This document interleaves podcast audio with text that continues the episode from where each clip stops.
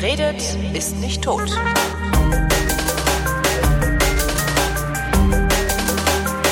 Ich habe ja schon öfter mit ähm, Leuten gesprochen, die im Knast sitzen. Das dürfen die zwar nicht, weil die eigentlich keine Handys haben dürfen, aber die telefonieren dann halt trotzdem einfach mit Handys raus. Und ich habe mit Leuten gesprochen, die im Knast gesessen haben. Mit wem ich noch nicht gesprochen habe, ist jemand, der im Knast arbeitet. Äh, Und das ist der Sascha. Hallo Sascha. Hallo Holger. Man muss sagen, du arbeitest nicht, sondern du hast im Knast gearbeitet. Du warst Justizvollzugsbeamter, ne? Also ich bin es, äh, rein faktisch bin ich es immer noch, auch wenn ich im einstweiligen vorzeitigen Ruhestand bin, aufgrund eines Dienstunfalles. Was für ein Dienstunfall war das? Ich äh, war für Sport zuständig innerhalb der Justizvollzugsanstalt zum Schluss und bin an einem Freitag in einer Gruppe von 22 Gefangenen bewusstlos geworden. Aus welchen Gründen auch immer, ich weiß es nicht mehr, ich habe das Gedächtnis verloren und äh, ja, wurde dabei halt verletzt. Also ich habe äh, eine Halsschlagader, die eine hintere ist dabei kaputt gegangen. Ich musste lange behandelt werden, damit sich da kein Fropfen bildet und all sowas. Und da habe ich halt äh, ein bisschen was überbehalten. Das Schlimmste sind halt permanente Kopfschmerzen. Wie verletzt? Also du bist umgefallen und dann hat dir einer einen Tritt gegeben oder äh, also We- weiß keiner. Also so. ich weiß es nicht. Ich habe, wie gesagt, ich habe das Gedächtnis verloren. Ich bin dann irgendwann aufgewacht nach einer Zeit X. Ja, und habe dann festgestellt, dass ich nicht mehr weiß, welcher Tag heute ist. Und das ist ein sehr unheimliches Gefühl. das glaube ich. Und, und niemand weiß, was es war. Schlaganfall, äh, Schlag auf Kopf. Äh, Schlaganfall war es nicht, das ist definitiv ausgeschlossen. Und da haben die, das haben die Untersuchungen ergeben. Aber äh, was es jetzt, ob mich ein Gefangener angegriffen hat, ob äh, es ein Unfall war oder was auch immer, äh, weiß man nicht. Äh, die Gefangenen sagen nichts. Also die haben damals nichts gesagt, also, oder jeder hat was anderes gesagt. Und ja, es ist so. passiert es, äh, dass wie, wie nennt man euch eigentlich Sch Schließer? pa passiert das eigentlich, dass, dass ihr Schließer von den von den äh, Häftlingen angegriffen werdet oder verhalten die sich friedlich? Nein, Also ist wir- die, anders gefragt, ist, die- ist die Wahrscheinlichkeit groß, dass du von einem Häftling eins draufgekriegt hast? Die Möglichkeit besteht immer, natürlich. Ich, äh, ich war zum Schluss in, der, äh, in einer JVA der höchsten Sicherheitsstufe. Also sprich, da waren halt auch wirklich nur Leute, die äh, wirklich was ausgefressen haben. Also da saß jetzt keiner, kein Eierdieb, sagen wir es mal so. Sondern das waren alles wirklich schon Schwerkriminelle. Natürlich äh, kann es gewesen sein, dass irgendjemand, weil ich hatte ich habe auch im Sportdienst, also generell ist das natürlich ein Bereich, den Gefangene gerne mögen, weil ich spiel, ich habe ja mit denen Fußball gespielt. Ja. Ne? Das ist halt äh, enorm wichtig, äh, dass die rauskommen, dass die, also wir hatten so einen großen Fußballplatz, auf dem wir mit denen gespielt haben. Und das war so der einzige Bereich für die meisten Gefangenen, wo sie mal so ein bisschen auch mal äh, Weite sehen konnten Ja. also die JVA Sehne, wo ich gearbeitet habe, ein sehr moderner, äh, sehr moderne Einrichtung gewesen, also Neubau. Und da war es halt so, dass die Freizeithöfe innen gelegen waren und durch hohe Mauern umgeben, weil die eingebunden waren in die Architektur äh, des Hauses. Das waren so Ys und in diesem Y, was geschlossen war, äh, innen drin war der, war der Freizeithof, also wo die ihre Freistunde verbracht haben. So, und äh, der, der Sportbereich draußen mit seiner Anlage war so das einzigste, wo dann ein Gefangener dann auch mal so weiter als 100 Meter gucken konnte. Ist das Absicht? Also äh, ist, gehört es gehört es zum Freiheitsentzug dazu, eine Mauer dahinzustellen, damit du auch gar nicht mehr äh, rausgucken nein, kannst? nein, das, nein, das hat Sicherheitsaspekte. Ah, okay. sich halt- Aber kann man das nicht mit Zäunen auch lösen? Oh, schwi- schwierig. So durch die Umgebung der, äh, dadurch, dass rechts und links in, in diesem Y halt das Gebäude ist, wo die Unterkünfte der Inhaftierten sind und äh, zur offenen Seite dieses Ys dann der, der Trakt ist, wo es dann zu den Verwaltungen geht und all solche Geschichten, das ist halt extrem sicher. Ne, Da kann halt keiner mehr wirklich ausbrechen. Ja. Das ist halt dieser Vorteil dieser Konstruktion. Das ist nicht dazu da gemacht worden, um Inhaftierte zu gängeln, sondern halt, weil es sich bewährt hat. Ist auch keiner ausgebrochen oder haben sie es trotzdem geschafft? In der JVA Sehende nicht, nein, nee, da ist keiner rausgekommen. Also bisher nicht. Aber die, die Justizvollzugsanstalt ist auch aus dem Jahr 2004. Also okay. äh, wirklich modernste Technik, alles kameraüberwacht, jeder Bereich. Also ich kann nicht glauben, aber ich beschäftige, ich habe mich da in meiner Zeit, als ich da Dienst gemacht habe, auch nicht tagtäglich 24 Stunden mit beschäftigt. Wo gibt es eine Möglichkeit, da, da abzuhauen, weil ich konnte jeden Abend nach Hause gehen. Ja. Äh, wenn so Ausbrüche stattfinden, wie wird, also was ist die beliebteste Ausbruchsmethode? Oh, kann ich dir nicht sagen, weiß ich nicht. Äh, ich habe, also es gab so ein paar Sachen, die äh, auch groß in der Presse waren. Da war es meistens so, dass die äh, über die Arbeitsbetriebe sich halt in große Pakete haben verpacken lassen und dann über einen LKW mit rausgekommen sind. Stimmt das eigentlich, dass es nicht verboten ist, aus dem Knast auszubrechen? So, soweit ich weiß, äh, ist es nicht verboten, nein. Mhm. Weil dein Freiheitsdrang kann dir halt dann auch keiner nehmen. Aber ich, ich will jetzt hier auch keine Rechtsberatung in Ausbrechen. Unter Strafe steht meistens das, was dabei passiert bei dem, bei dem Ausbruch. Genau, Sachbeschädigung, Körperverletzung. Ganz genau. Mhm. Warum bist du Justizvollzugsbeamter geworden? Ah, ich habe mal Industriemechaniker gelernt, so das war mein Ausbildungsberuf und fand das ganz furchtbar äh, scheiße, so mit Metall zu arbeiten. Mhm. Und äh, habe dann über den Zivildienst gemerkt, dass so Arbeiten mit Menschen mir viel, viel mehr Spaß macht. Habe dann Sozialpädagogik studiert und wollte Bewährungshelfer werden. Ah. So, das war das Ziel. Aber ich habe, äh, wie es oft im Leben so ist, äh, zu spät äh, erkannt und war dann einfach auch schon zu alt und hatte äh, zu viele Kosten. Sprich, das Studium äh, wollte nicht zu Ende gehen. Do weil, doofes weil Studium. Aber. Ja, do, do, Böses Studium.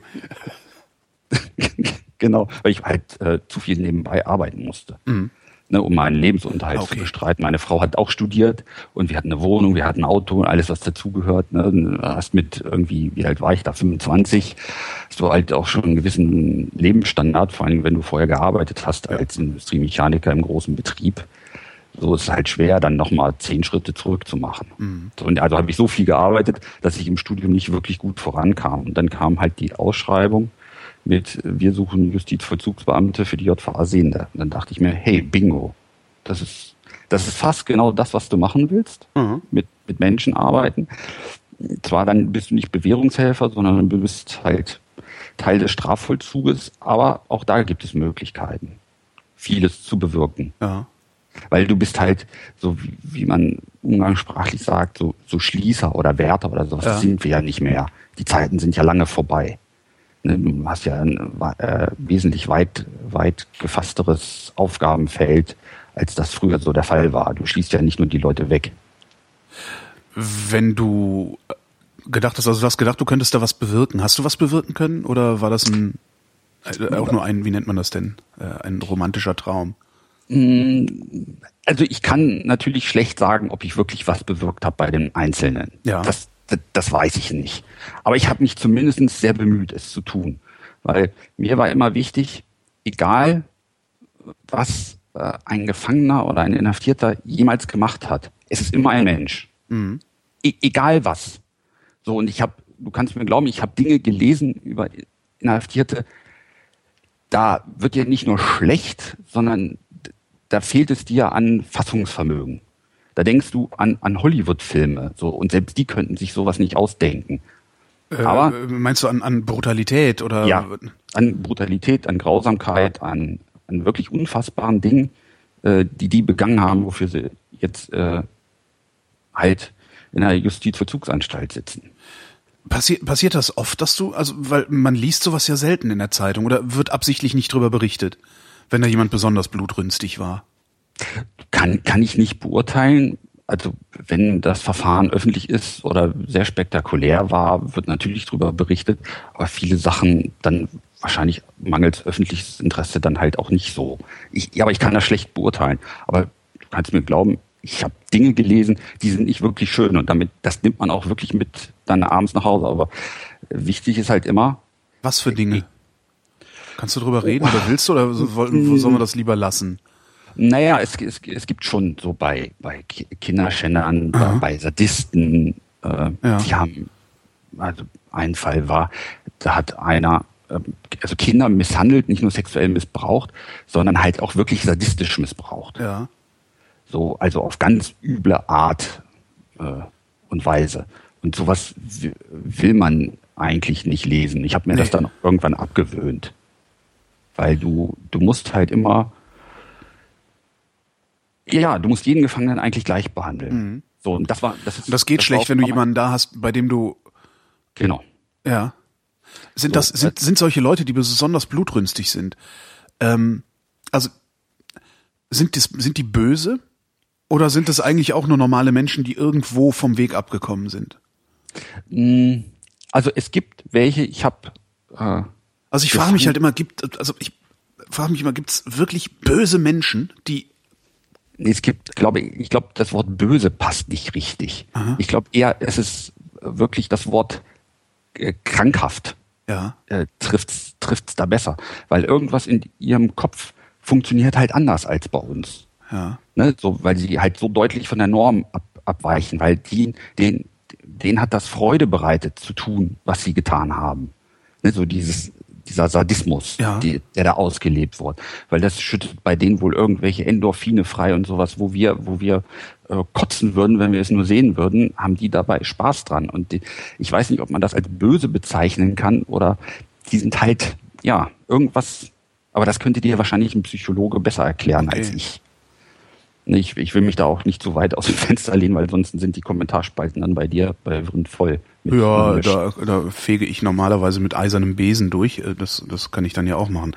Ähm, die diese, ich nenne sie jetzt einfach mal weiter böse, weil sich das das mhm. ein schön griffiges Wort ist. Also diese die Leute, diese bösen äh, Inhaftierten, die du da hast, wie verhalten die sich denn dann, wenn sie im Knast sitzen? Sind die dann immer noch böse oder ist das dann auf einmal auf magische Weise verschwunden? Hm, sehr angepasst. Sehr angepasst. Ähm, oft hast du es äh, bei solchen Leuten, die haben extrem lange Haftzeiten. Natürlich. Mehrfach lebenslänglich und, und so, ne? Naja, mehrfach lebenslänglich gibt's bei uns nicht. Es gibt ach, bei uns lebenslänglich. Ach, siehste. So. Ah ja, genau. Und um die drin zu behalten, macht man dann Sicherungsverwahrung. Das war's, ne?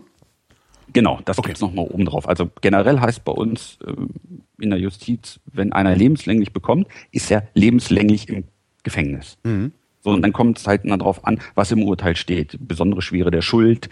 Ne, dann heißt es, also normal lebenslänglich ist der erste Prüfungstermin so nach 15 Jahren. Dann wird geguckt, ne, wie ist es? Mhm. Können wir ihn herauslassen nach 15 Jahren oder nicht? Wurde die besondere Schwere der Schuld festgestellt, dauert es nochmal länger. Und dann, wenn er noch Sicherungsverfahren oben drauf bekommen hat, dann dauert es noch länger. So. Aber generell heißt lebenslänglich lebenslänglich. Mhm. So, und es gibt das nicht wie in Amerika mit dreimal lebenslänglich oder sowas. Ah, okay. Das haben wir, das haben wir nicht. Das gibt es nur im Film in Amerika. Haben wir viele lebenslängliche in unseren Gefängnissen? Oh, das sind schon, das sind schon einige. Ansonsten würde ja nicht, also als ich angefangen habe, 99 im Justizvollzug, hatten wir ein Gefängnis, glaube ich, in, in Niedersachsen, was für diese lebenslänglichen oder für, für sehr lange Haftstrafige da war. In, in Celle war das. Und da saßen so 140 oder sowas Inhaftierte oder 200, ich weiß es nicht mehr genau. Aha. Und dann wurde halt gebaut, ne? Die JVA Sehende mit fast 500 äh, Inhaftierten. Da sitzen jetzt zwar nicht nur lebenslängliche, aber es sind schon einige. Ich kann es den Zahlen nicht ausdrücken, weil mhm. ich die Zahlen nicht habe, aber es, es gibt sie und es sind wahrscheinlich mehr, als man denkt. Sind die da eigentlich so gemischt? Also sind da irgendwie, weiß ich, also wenn ich mal straffällig werde, dann wahrscheinlich, weil ich irgendwie, keine Ahnung, äh, Nein, einen Internetbetrug begangen habe oder sowas. Also sitze ich dann neben einem Massenmörder äh, oder werden die schon von mir getrennt? Weil ich bin ja eigentlich eine arme Sau, die gedacht hat, hahaha, Verbrechen lohnt sich. Genau. Und habe keinen äh, umgebracht. Es gibt da Unterschiede. Also in, in der U-Haft kannst du neben jedem sitzen. Ne? Also das kann ja schon passieren, wenn du in die Urhaft kommst, so, weil da muss ja erstmal geguckt werden, du bist ja nur beschuldigt und nicht verurteilt. Mhm. So, also wenn du dann als, was weiß ich, wegen Drogendelikt da sitzt, kannst du natürlich auch neben einem sitzen, dem ein äh, Mord zur Last gelegt wird. Mhm. So, das kann passieren. Später ist das dann nicht mehr der Fall, weil es gibt verschiedene Justizvollzugsanstalten in, in einem Land und äh, die auch äh, verschiedene Sicherheitsstufen abbilden. Also JVA Sehne, wo ich war, hat eine hat die höchste Sicherheitsstufe gehabt. Also sprich, da waren nur Leute, die wirklich wirklich was verbrochen haben. Äh, und die Eierdiebe oder sowas, die waren dann in einer anderen äh, Justizvollzugsanstalt, die auch ein geringeres äh, Sicherheitslevel hatte. Mhm. Das wird getrennt. Wenn du sagst höchste Sicherheitsstufe, Gibt es dann, dann auch diese, diese Freigänger, also die dann irgendwie übers Wochenende mal nach Hause dürfen oder bleiben die da immer drin? Ähm, die gibt's auch. Mhm. Äh, das gab's bei uns eigentlich nicht, weil da wurde dann halt da, gerade Freigänger wird dann darauf geachtet, dass sie dann in eine andere JVA kommen. Also Freigänger, das ist dann schon offener Vollzug. Und wir hatten keine Abteilung des offenen Vollzuges bei uns mhm. in der JVA Sehne. Was ist am Freigang eigentlich die Strafe? Außer, dass das, du nicht in deinem eigenen Bett schlafen darfst. Das ist die Strafe, Holger. Genau das ist die Strafe. Du bist nicht, du, du musst dir mal vorstellen, du bist nicht selbstbestimmt. Du musst, du kannst zwar, darfst zwar rausgehen zur Arbeit, äh, aber du musst alles anmelden und Bescheid sagen. Also du musst sagen, von dann dann ist meine Arbeitszeit. Dann wird geguckt, wie lange brauchst du, um zur Arbeit zu kommen, wie lange brauchst du, um wieder zurückzukommen. Du kannst nicht sagen nach der Arbeit so, okay, ich gehe dann nochmal mit einem Kollegen Kaffee trinken oder ah, so. Okay. Das, das, gibt das alles nicht her. Und du äh, verfügst auch nur begrenzt über dein eigenes Geld. Wie gesagt, du bist nicht selbstbestimmt. Mhm. Ne, du musst immer noch äh, fragen, darf ich einen Antrag stellen? Und da, das ist halt die Strafe. Du darfst auch keinen Alkohol trinken oder, oder Drogen konsumieren und all sowas. Das gibt mhm. einigen auch sehr offen zwirren. Wirkt diese Art der Strafe als Strafe oder also das heißt ja oft, dass, ne, also dieses das Übliche irgendwie, dann hast du irgendwie so mehrfach, mehrfach Straftäter, äh, insbesondere so, so Heranwachsende, äh, die denen immer nachgesagt wird, naja, die, die, die laschen Strafen, die die kriegen, dann äh, kommen sie da ein halbes Jahr rein, dürfen aber trotzdem haben dann Freigang, bla, bla. Das äh, kommt bei denen ja gar nicht als Strafe an. Hm. Schreibt halt die Presse und sagen die Konservativen, weil die gerne noch mehr Strafe hätten. Ich wüsste ja. halt nur mal gerne, ob es wirklich so ist. Äh, ich habe mich das auch oft gefragt. Also es gibt mit Sicherheit, aber um es ganz einfach zu machen, wir gucken einfach nach Amerika. Guck ja. die Amerika an. Funktioniert's? Nö. Funktioniert harte Bestrafung? Nö, nö, natürlich nicht. So, es funktioniert nicht. Mhm. Also muss man andere Wege finden. Natürlich äh, musst du die Allgemeinheit äh, vor Kriminellen schützen. So. Und irgendwann musst du die Leute auch mal wegsperren. Mhm. So, das geht halt nicht anders. So, ein, so, ein, so ein Mörder oder sowas kannst du ja nicht draußen frei rumlaufen lassen. Aber gerade im Jugendbereich muss man äh, wesentlich intelligenter handeln und auch die ganze Gesellschaft muss sich äh, da anders verhalten mit kriminellen Jugendlichen. Also da bringt Strafe relativ wenig. Es kann ein Aspekt sein, bei einem Jugendlichen mal zu sagen, pass auf, so und du gehst jetzt mal eine Woche in den Arrest, und damit du siehst, was eventuell auf dich zukommt, wenn du diesen Weg weitergehst, den du gerade gehst. Mhm. Das mag bei dem einen oder anderen, mag das hilfreich sein, so ein Hallo-Wach-Moment zu bekommen. Aber generell glaube ich nicht, dass das das Allheilmittel ist. Du, unsere Gesellschaft müsste sich da, denke ich mal, komplett anders aufstellen. Wie? Man merkt, das merkt man im Knast, das merkt man aber auch im allgemeinen Umgang, dass Bildung unheimlich wichtig ist. So, und die Bildung wird halt immer schlechter gefühlt. Also Jugendliche werden immer schlechter auch umsorgt. Äh, ich denke mir mal, dass ein großes Problem ist, dass es keine Ganztagsschulen gibt und dass die Familien nicht mehr so sind, wie sie früher waren. So in unserer Jugend war es gang und gäbe, dass wenn du nach Hause gekommen bist, Mutter war da und hat für dich gekocht. Ja. Hat vielleicht mit dir die Hausaufgaben gemacht, hat sich um dich gekümmert. So, in meiner Jugend waren alle, mit denen ich aufgewachsen bin, war mhm. das so. Und das kam dann erst später, so mit den Schlüsselkindern und sowas. Und da wir heute von, von, von unseren Bürgern verlangen, dass sie möglichst zwei Jobs haben und jeder arbeiten geht und die Arbeitszeiten unflexibel sind, vernachlässigen wir ganz oft unsere Kinder und unsere Jugendlichen. Mhm. So, und von wem sollen sie es lernen, ne, wenn keiner da ist? Wenn ich ja. keine Ganztagsschulen habe und sie sich alleine überlasse und Langeweile führt immer, gerade bei Jugendlichen, zu Blödsinn Da müssen wir uns nichts vormachen. ja. führt, führt, zu Drogen, führt, führt zu irgendeinem irgendein Scheiße bauen halt. Ja, ja Scheiße bauen. Scheiße bauen. So, klar, ja. haben wir in unserer Jugend auch Scheiße gebaut, ne? aber da war dann halt immer dann noch das Regulativ da und einer hat geguckt. Ne? Pass auf. Und, äh, und ja, so, und das fällt halt immer mehr weg in unserer Gesellschaft. Und da denke ich mal, müsste man dringend ansetzen, um das zu verbessern. Also sprich, wir, wir können gar nicht genug Geld in die Bildung stecken. Ja, und wir stecken immer weniger rein. Ja. Ähm, wenn ich so meine Radiosendungen mache, passiert es mir manchmal, dass mich äh, Häftlinge anrufen von mhm. Handys aus, die sie eigentlich gar nicht haben dürfen, ne? weil mhm. zur Selbstbestimmtheit gehört ja auch selbstbestimmt kommunizieren zu dürfen. Also nehme ich denen die Handys weg, dann sind sie weniger selbstbestimmt. Wie kommen die an die Handys? Also die Häftlinge sagen mir, nur du kriegst von den Wärtern alles. Das war der Grund auch, warum ich äh, mich entschieden habe, dich zu kontaktieren und zu fragen, ob du Lust hast, mit mir zu sprechen. Mhm. Dieser, du hast das zweimal in Podcast gesagt, so, ja, das kommt über über die Beamten rein. Genau. Und ich hatte kürzlich hatte ich auch noch einen Gast, äh, äh, Sick heißt der. Der mhm. macht eine äh, Video, also eine YouTube-Videoreihe, äh, die heißt Schore Stein Papier. Mhm. Und äh, der saß halt auch im Knast und der hat erzählt, er hätte es von seinem Pfarrer. Sein, der Pfarrer hätte ihm das mit reingeschmuggelt. okay. Also für, für, Pfarrer kann ich, kann ich, kann ich natürlich nicht sprechen, weil ja. die sind, äh, die müssen sich zwar an die Abläufe im in der Justizvollzugsanstalt, an die Sicherheitskonzepte und sowas müssen sich halten, arbeiten aber völlig autonom. Ja. Die sind auch nicht der Anstaltsleitung unterstellt oder sowas. Also sie sind ihr eigener Bereich und ihr eigener Herr und die können sozusagen, also in Anführungszeichen, machen, was sie wollen, mehr oder weniger. Mhm. So, also für die kann ich nicht sprechen, aber ich kann für die Beamten sprechen, die da arbeiten. Äh, bilde ich mir jedenfalls ein. Okay. So, und dieses Beamte schmuggeln Drogen, Handys, Waffen in, in eine Justizvollzugsanstalt.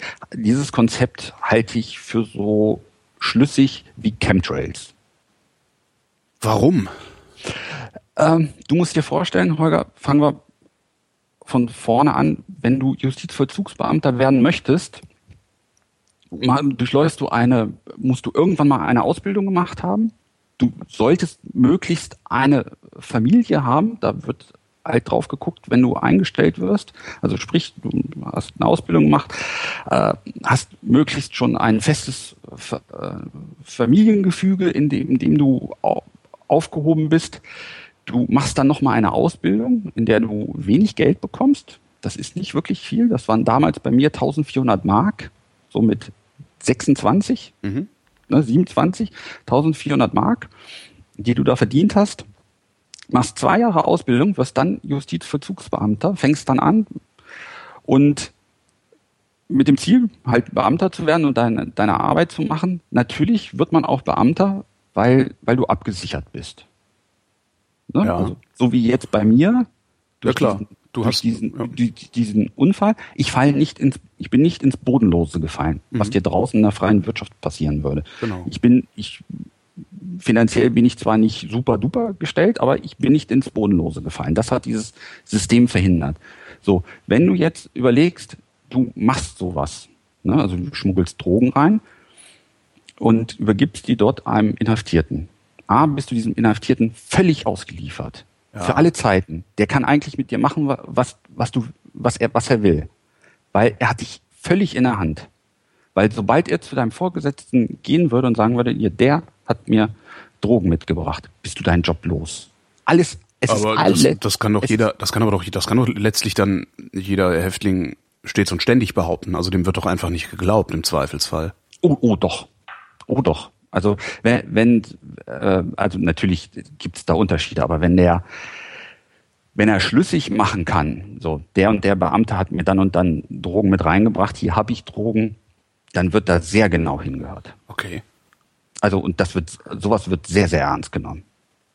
So und dann wenn wenn solche Vorwürfe kommen, äh, wird ja die die die, die machen dich nackig, die die die stellen dich auf den Kopf. Und weil sowas wird nicht sowas wird nicht unterschätzt, weil du bist ja du, du ein, stell mal vor, du, du arbeitest in einem Hochsicherheitsgefängnis, so wie, wie ich es war, und du bist einem Gefangenen, weil du Drogen mit reingebracht hast oder ähnliche Sachen, bist dem ausgeliefert. Der sagt dir jetzt so, jetzt bring, pass auf, draußen auf dem Parkplatz bei dir vor der Tür, äh, wartet einer, gibt dir ein Päckchen und da ist eine Waffe drin. Der will ausbrechen. So, nur so als Beispiel. So, dann musst du eine Waffe reinschleppen und Kollegen von dir können mit der Waffe getötet werden. Ja. So, wie, wie abstrus ist das? Also ich kenne wirklich, ich kenne keinen keinen Kollegen, wo ich auch nur annähernd so etwas glauben würde. Und wenn ich sowas glauben würde, äh, würde ich zu, halt zum Vorgesetzten gehen, weil der halt ein extremes Sicherheitsrisiko ist. Das Wichtigste im Justizvollzug ist, du musst dich auf deine Kollegen immer und überall verlassen können. Wenn du in eine Gefahrensituation gerätst und auf dein Personennotrufgerät drückst, ne, diesen, diesen roten Knopf, den du Ach, da. Du hast ein Gerät dabei, das äh, um Hilfe rufen kann? Genau, da drückst Ja. du drauf und dann wird ein Alarm aus, ausgelöst und dann kommen, wird durchgesagt, wo der Alarm stattgefunden hat und dann kommt jeder Bedienstete, der kann, der kann, der jetzt nicht irgendwelche super wichtigen Dinge zu erledigen hat, äh, was weiß ich, der hat gerade mit zehn Gefangenen, die bringt er gerade zur Krankenstation, der läuft natürlich nicht weg, aber alle anderen rennen sofort zu diesem Kollegen, um ihm zu helfen. So, darauf musst du dich verlassen können. Sprich, du kannst dich nie abhängig machen von irgendwelchen Gefangenen für, für ein paar Euro Geld. Das, das ist irre. Das heißt- in meiner Vorstellung nicht möglich. Das heißt, das einzige Szenario, äh, wie das funktionieren könnte, ist, dass äh, der Beamte bzw. seine Familie bedroht wird. Oder würde Ja. er dann auch sofort sagen, hier, äh, ich werde bedroht und also ich werde Also- erpresst. Normalerweise, also ich hoffe das zumindest, dass er das macht. Ja. Also so werden wir auch geschult. Also was, was ich, es gibt ein ganz interessantes ähm, äh, Filmdokument, das Spiegel TV gedreht hat. Ähm, über, äh, das war eine Reportage. Es gibt hier in, in Berlin gibt es eine die sogenannte libanesische Großfamilie, die hier ähm, angeblich das organisierte Verbrechen weitgehend dominiert in dieser Stadt. Ähm, die sind also Teile, also Mitglieder dieser, dieser, dieser, dieses, dieser, dieser, äh, wie nennt man das, dieser Verbrecherbande, äh, sind irgendwo im Gericht, äh, werden da irgendwie vorgeführt oder werden vernommen oder so. Ich weiß es gar nicht mehr genau warum. Ähm, die Kameraleute äh, sind dabei und filmen das. Ah, äh, das es stehen, es stehen Justizvollzugsbeamte darum und diese, äh, diese, diese Verbrecher Mhm. füllen Mülleimer mit Wasser und schütten das nach den, nach den, äh, auf die, auf die Kameraleute. Und die Justizvollzugsbeamten schreiten nicht ein, sondern lassen sie gewähren. Auch auf Nachfrage Mhm. der Journalisten schreiten die Beamten nicht ein, sondern lassen diese Leute gewähren. Wie kann, kann das passieren? Weiß ich nicht. Ich habe das im Fernsehen auch Ja. gesehen. Äh, Ich habe als Entschuldigung kann ich Nein, es geht mir gar nicht um Entschuldigen, sondern ich, ich verstehe nicht, wie das passieren kann. Oder das Einzige, was ich mir vorstellen kann, Also wie das passieren kann, ist, dass, dass die mit denen zusammenarbeiten. Hm, nee, denke Oder von denen eingeschüchtert werden. Genau, dass die generell eher von denen eingeschüchtert sind. Und die Kollegen, die da tätig waren, waren Justizwachmeister. Das ist noch eine Stufe. Also ich gehe mal davon aus, dass es ähnlich ist wie bei uns in Niedersachsen, weil äh, Justiz ist Ländersache. Das ist in jedem Bundesland ein bisschen anders geregelt. Aber ich gehe mal davon aus, dass das Wachmeister waren, die am Gericht arbeiten und die normalerweise halt so für Botengänge zuständig sind und sowas und mal den Gefangenen vorführen äh, bei, Ger äh, bei Gericht. Das waren jetzt Leute, die am Gericht angestellt sind und nicht in Justizvollzugsanstalten. Das sind unterschiedliche Laufbahnen. Da, wir sind auch im mittleren Dienst an, angesiedelt und ein Wachtmeister ist im einfachen Dienst. Der hat also gar nicht auch die Ausbildung, die wir haben mit Selbstverteidigung, was alles dazugehört. Ne, und auch mit Psychologie, das ist, das ist halt eine andere Ausbildung. Ich kann mir nur, kann nur glauben, dass die einfach eingeschüchtert waren vor der äh, Aber dann muss es mir doch eigentlich auch gelingen, ähm, das Vollzugspersonal einzuschüchtern. Und wenn ich sie hinreichend einschüchtere, dann werden die mir schon mein Dope in den Knast bringen. Weil Schwierig, irgendwie nee. kommt's ja rein. Ja, es, es kommt, ja. Natürlich gibt's äh, Wege und Möglichkeiten. Ja, der Pfarrer Äh, halt. Ja. Das weiß ich nicht. Ich will, ein, ich will einem Menschen Gottes doch nicht unterstellen, dass er Drogen im, im Nö, der bringt halt Päckchen mit der und guckt da nicht rein. Erzähl, so, okay. Erzählte Sick. Also er sagte, ja, bringt das dann halt mit. Hier, ich hab was für dich. Und Oh, weiß halt nicht, was da drin ist und solange er es nicht weiß, macht's ihn halt nicht heiß. Na, aber okay, äh, wie, wie kommen dann, wie kommen dann eben ja Telefone, Drogen, Waffen in den Knast? beim Besuch. Also ich, äh, das meiste kommt über den Besuch rein. Du äh, kontrollierst zwar die Leute, die in den äh, in die JVA reinkommen, kontrollierst ja. du, aber du kannst natürlich nicht jede Körperöffnung äh, durchleuchten. So. Und, naja, aber ähm, man sieht doch dann, aber spätestens, wenn sich da irgendjemand was aus dem Arsch zieht, das siehst du doch dann, oder nicht? Na, du musst es, du musst es ja gar nicht unter den Arsch ziehen. Du, du entkleidest die Leute ja nicht. Das, ja. das darfst du ja gar nicht. Ne? Du, du, tastest die maximal ab oder sogar nur mit, mit so einem Handscanner, mit so einem, wie, wie, wie am Flughafen. Mhm. Also die, die Dinger. So.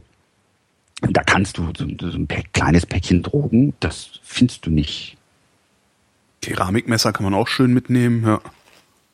Ne, also ich will das gar nicht weiter ausmalen, ich will hier keine Leute auf, auf Gedanken bringen, aber das, das meiste wird halt beim Besuch übergeben. Ne? Das wird irgendwo deponiert dann, und es ist ja so, dass bei so einem Besuch, das ist ja nicht so wie, wie in amerikanischen Filmen, wie man sich das so vorstellt, hinter einer Trennscheibe mit, mit Telefonhörer mhm. in der mhm. Hand. So funktioniert ja Besuch bei uns nicht. Ne? Sondern die sitzen zusammen an einem Tisch und die dürfen sich auch, natürlich dürfen die sich auch anfassen, gerade wenn sie verheiratet sind oder sowas. Ja. Ne, oder wenn das Familie ist, natürlich dürfen die Hand halten, natürlich dürfen die sich küssen, wenn, wenn die sich sehen, natürlich dürfen die sich da nicht auffressen. Ne? Auch das ist schon vorgekommen. Aber äh, so alles, was so norm normal ist, darf natürlich dann auch stattfinden. Es mhm. sei denn, es ist was anderes angeordnet. Ach, das gibt's auch? Es gibt das, das gibt's auch, ja, selbstverständlich. Also wenn einer auf, auffällig geworden ist, so weil der Besuch wird natürlich überwacht. Da sitzt ein Kollege oder zwei sogar in diesem Besuchsraum, in dem das stattfindet. Und der, der sieht, dass da irgendwas übergeben wurde, sei es Geld, sei es Handy, sei es Drogen. Natürlich kriegt er dann Auflagen beim nächsten Besuch. Ne, also der kriegt erstmal eine Besuchssperre, äh, wahrscheinlich innerhalb seines Disziplinarverfahrens, was dann da stattfindet. Und dann kriegt er wahrscheinlich irgendwelche Auflagen für den nächsten Besuch. Das kann auch Trennscheibenbesuch sein, aber da ist die Hürde schon sehr, sehr hoch, dass sowas gemacht wird. Warum erzählt mir dann der, der Inhaftierte, dass die Wärter ihm das Zeug reinschmuggeln? Na, der, der Justizvollzugsbeamte ist natürlich immer das Feindbild, ne? Und den möchte man ja. natürlich auch möglichst schlecht dastehen lassen. Und sowas zu unterstellen, äh, macht es vielleicht ein bisschen interessanter.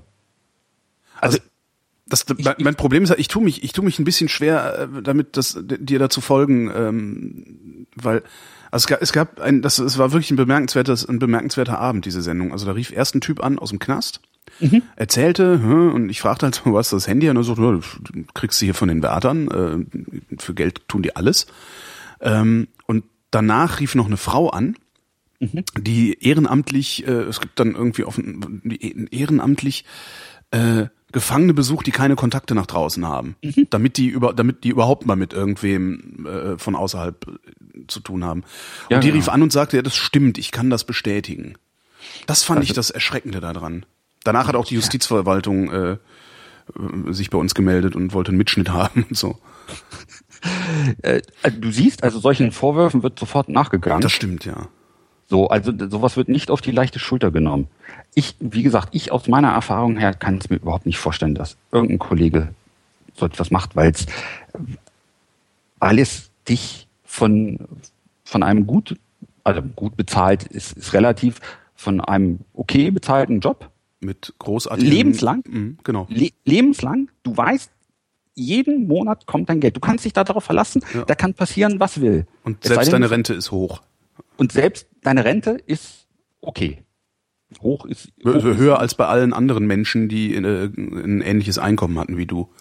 Ja, ja, also, das ja. Also sie ist höher ja. als äh, als andere Menschen mit mit meinem Einkommen. Genau. Aber da müsste man über unser Einkommen wieder reden und ja, aber das führt zu weit. Die Gelddiskussion wollen wir gar nicht führen. Es ist okay, was wir an äh, was was wir da bekommen. So, Nee, ich glaube bei Beamten, also das ist, das, ich krieg das ja auch häufiger mit, dass Beamte sich beklagen, dass sie zu wenig Einkommen hätten. Ähm, da sage ich dann aber immer, ja, aber dafür habt ihr ein Alterseinkommen, das äh, signifikant höher ist als bei allen anderen Menschen. Ähm, ja, also hör auf zu heulen. das ist so, ich denke, wenn man das, wenn man das auf sein gesamtes Leben äh, projiziert, dann ist man als Beamter verdammt gut dran. Genau.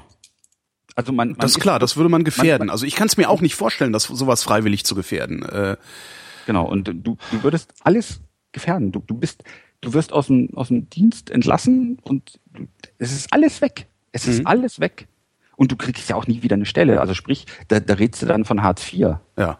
Auf, auf die du runterfällst. Und auf deine Freunde, auf deine Freunde aus der OK kannst du dich auch nicht mehr verlassen. Ganz Weil genau, du bist ja weil kein die, Wärter mehr, die haben kein, Genau. keine Verwendung mehr Die- für dich. Ja. die, die haben da kein Interesse mehr an dir. So, da, da kommt dann auch kein Geld mehr rein. Also äh, wie viel Geld müsstest du dann für so ein für eine Schleusertätigkeit, die du dann da veranstalten würdest, wenn du so etwas machen würdest, wie viel müsstest du denn da einnehmen? Also das bezahlt ja doch keiner. Und da, da komme ich jetzt drauf, weil äh, ich, als ich angefangen habe im Justizvollzug, war ich, war ich in der JVA Zelle und da wurde aus Spaß ein äh, verbeamteter Lehrer, der da äh, tätig war, wurde von so einem Gefangenen auch angesprochen, oh, hier, können ja mal ein Gramm Haschisch mit reinbringen. Dann hätte ich mal einen entspannten Abend oder so. Und dann hat der Lehrer, der hat, der hat total toll äh, reagiert, und hat gesagt, pass auf, wir haben gleich Mathe zusammen, da rufe ich dich mal an die Tafel. Dann hat er Inhaftierte schon ganz sparsam geguckt und ich habe gefragt, äh, was machst du jetzt mit dem? Er so, ja, komm einfach mit rein in die in den Unterricht, setz dich da hin, dann siehst du es. Und er hat den Inhaftierten dann an die Tafel geholt und hat gesagt, so, wir haben ja jetzt Mathe, du hast mich gefragt, ob ich dir einen Gramm Haschisch mitbringen würde. Jetzt müssen wir ja ausrechnen, wie viel ich davon von dir haben will. Hat er ganz sparsam geguckt ja, und da hat er ihn halt vorrechnen lassen. Da hat der Lehrer gesagt, pass auf, ich bin jetzt so und so alt, ich muss noch so und so, so lange arbeiten, ich verdiene ungefähr so und so viel. So, das rechnen wir mal alles aus. So, und dann muss ja auch noch mal oben was draufkommen. Ne? Und dann kam dann irgend so ein Millionenbetrag raus, den er dann gerne von dem Inhaftierten für, ein- für ein Gramm Haschisch haben würde, weil er muss ja abgesichert Ja, sein, klar. seine Familie, wenn, wenn das schief geht. Das ist, ich sag ja auch immer, wenn ich irgendwann mal kriminell werden sollte, dann einmal richtig groß. Also ich möchte dir jetzt nicht zustimmen, weil ich nicht kriminell werden möchte oder Echt nicht? Das ist so in, in meinem, ich, ich habe das so als, äh, als, wie nennt man das denn, als ähm, Notfallszenario, denke ich mir immer, wenn ich ganz, also bevor ich ganz am Boden bin, äh, überfalle ich eine Bank oder sowas. Äh, nee, das- und das entweder, du lassen. entweder hinterher gibt, ent, entweder habe ich hinterher genug Geld oder aber ich komme irgendwo hin, wo ich dreimal am Tag eine warme Mahlzeit kriege. So, und der In- Inhaftierte damals hat dann äh, von dem Angebot abgesehen, sich da darauf einzulassen. Also ich, wie gesagt, ich kann mir kein Szenario vorstellen oder nur sehr schwer vorstellen, wo ein, ein Bediensteter oder ein Beamter in der Justizvollzugsanstalt äh, Drogen, Waffen oder Handys damit reinschleppt. Ich bin mal gespannt, ich, ich, ich, ich bin mal gespannt, ob es irgendwie äh, in, in, in, in entweder in Wärterkreisen oder in äh, Sträflingskreisen gehört wird, was wir hier besprechen und darauf Reaktionen kommen, weil ich tue mich echt schwer, dir da zu folgen. Ich kann das verstehen, also mir ging es genauso, aber äh, Weil du riskierst alles. ja du eben. riski- Du, Ja, ja. du riskierst aber es gibt halt Menschen, die sind so dumm. die, also ich will nicht sagen, dass jeder Justizvollzugsbeamte jetzt die Schlauheit in Person ist, aber er hat zumindest eine gewisse Grundintelligenz und kann die Folgen seiner Handlung doch relativ gut überblicken. Das bilde ich mir zumindest ein, jedenfalls mit denen, mit denen ich zusammengearbeitet habe. Und da wusste jeder, dass zwei plus zwei vier ist. Zumindest wenn, So. mir noch, wenn mich noch mal einer anrufen sollte im Radio, werde ich ihn mal damit konfrontieren und ihm einfach sagen, das ist Quatsch, was du erzählst. Und mal gucken, was er dann erzählt. Genau. Also ich, das, weil, weil es gibt halt einfachere Wege. Oder es gibt halt andere Wege. So, kann, es kann halt beim Besuch mitgebracht werden. Sowas. Und du kannst halt nicht jeden Besucher komplett nackig machen und durchleuchten. Das geht halt nicht. Das gibt unser Grundgesetz auch nicht her. Jetzt hast du die Ausbildung, also du hast dann damals die Stellenanzeige gelesen, hast gesagt, da bewerbe ich mich, da mache ich jetzt mal die Ausbildung und dann bist du in den Knast gekommen. Genau. War das so, wie du es dir gedacht hast, dass es im Knast ist? Da, da ich in einem relativ alten, also mein, mein erster, meine erste Justizvollzugsanstalt war die JVA Zelle, wo, wo halt auch Schwerverbrecher saßen. Das Zeller Und Loch Das war, fällt mir da ein. Ja, genau, ja, genau, da war das. Die haben das sogar ausgeschnitten und im, im Vorhof steht das Stück Mauer mit diesem Loch. Geil. Da kann man sich da angucken. Äh, das war schon ungefähr so, wie ich mir das, wie man sich das so vorgestellt hat. So mit diesem ganzen, ne, weil es war auch ein sehr alter Bau, der war damals gerade so im, im Umbau, war noch relativ düster und die Zellengänge waren so, wie man das aus dem Fernsehen kannte, wenn da mal deutsche alte Gefängnisse gezeigt wurden. Ne, das war schon, das war schon ungefähr so, wie man sich das vorgestellt hat. Hast du dich da wohl gefühlt? Also ich stell mir das, okay, du kannst natürlich abends nach Hause, aber du bist halt trotzdem im Knast. Na, also ein Wohlfühlklima ist sowas natürlich nicht. Nein. Also du, du gehst da nicht hin und fühlst dich wohl in einem, in einem Gefängnis. Das wäre, glaube ich, äh, ist die falsche Assoziation. Ich habe mich aber immer sicher gefühlt. Ja. Bist du gerne zur Arbeit gegangen? Ja, sehr gerne.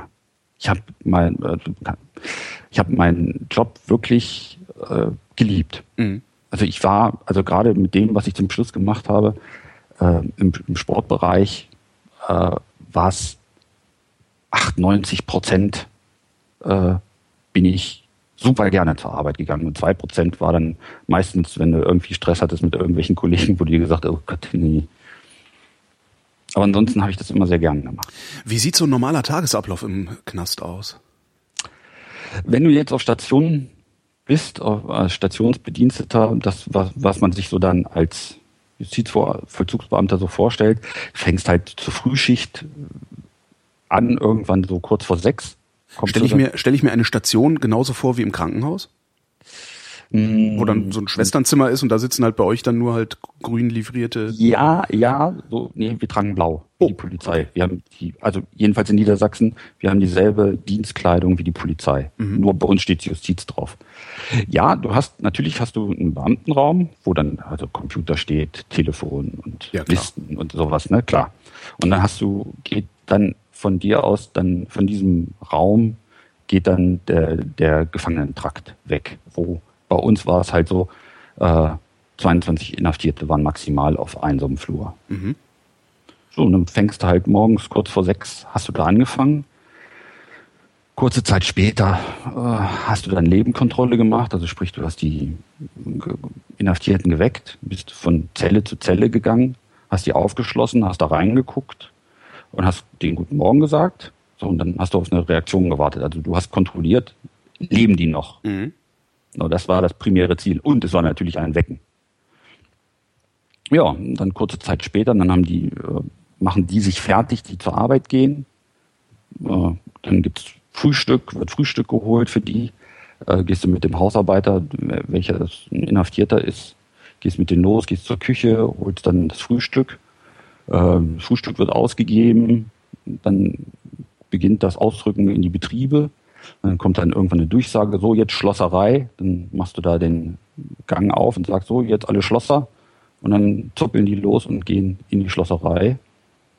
Aber es sitzen nicht alle Schlosser äh, auf einer Station, sondern die sind so, überall sitzt mal ein Schlosser rum. Nee, über, überall nicht. Es wird schon versucht, die äh, zumindest in einem Gebäude zusammenzufassen, okay. dass es sich nicht zu weit äh, streut. Aber es kann schon mal vorkommen, dass der eine da sitzt und der andere da, weil du willst ja dann auch nicht, weil man hat das erst versucht, dass die dann immer auf einer Station sind. Nur wenn du dir vorstellst, du bist den ganzen Tag auf Arbeit mit ein und denselben Personen zusammen und abends dann schon wieder, das mhm. ist halt auch nicht gut. Stimmt. Davon wird man tendenziell irre. Ja, A, irre und B, kommt halt zu Konflikten. Konflikte, mhm. die du auf der Arbeit hast, trägst du dann mit in den Abendbereich oder in den Freizeitbereich. Und das ist halt auch keine gute Lösung. Also du brauchst da schon eine gewisse Mischung. Mhm. Ja, dann rücken die aus, gehen, gehen zur Arbeit. dann Wie lange arbeiten die? Ja, acht Stunden. Acht Stunden. Mhm. Acht Stunden, ja. Äh, in der Zwischenzeit dann machst du die Post. Also die Inhaftierten können natürlich an, schreiben, an wen sie wollen. Äh, da hängt dann so ein Briefkasten, in die wird die Post unverschlossen reingepackt von den Inhaftierten oder sie geben sie bei dir ab. Äh, du nimmst die raus und kontrollierst die. Du liest sie aber nicht. Viele Inhaftierte äh, werfen einem immer wieder vor, dass man ihre Post lesen würde. Ja. Da habe ich überhaupt gar kein Interesse dran. Da, ich kenne auch keinen anderen Kollegen, der ein Interesse daran hat, die, die Post von irgendeinem Gefangenen zu lesen, weil warum sollte ich das tun? Ne, ich will gar nicht wissen, was der schreibt. Hm. Ich gucke da nur nach, äh, äh, ist da irgendwas drin, was da nicht drin zu sein hat. Mhm. Was könnte ne? das sein? Ja, natürlich könnten das Drogen sein, aber wohl, es ist relativ schwachsinnig, Drogen genau. von drinnen nach draußen, aber es könnte Geld sein, zum Beispiel. Ach, die dürfen ja, kein Geld? Äh, äh, nein. Warum nicht? Nein, du hast, du hast kein Geld, weil es ein Zahlungsmittel ist. Für Drogen und das würde halt wieder zu Konflikten führen. Die haben kein Bargeld. Ach so. Wie bitte? Ja, hm. Naja, was sollen sie auch damit? Da stehen ja nicht überall Bütchen rum, wo sie sich was kaufen können, oder? Nee. Nein, es gibt bei uns keine Spätis. Also ja, genau, so Frittenbude, nee. Trinkhalle. Äh, nee, es, äh, das, das ist anders organisiert. Äh, die haben, wir haben einen Kaufmann, der kam zweimal im Monat in die JVA mit so einem großen LKW und der hatte dann so einen eigenen Einkaufsraum und die Inhaftierten können dann von ihrem Hausgeld, können die dann so eine Liste schreiben, was sie halt einkaufen wollen, von dem Geld, was sie verdient haben, was ihnen dazu steht als Hausgeld.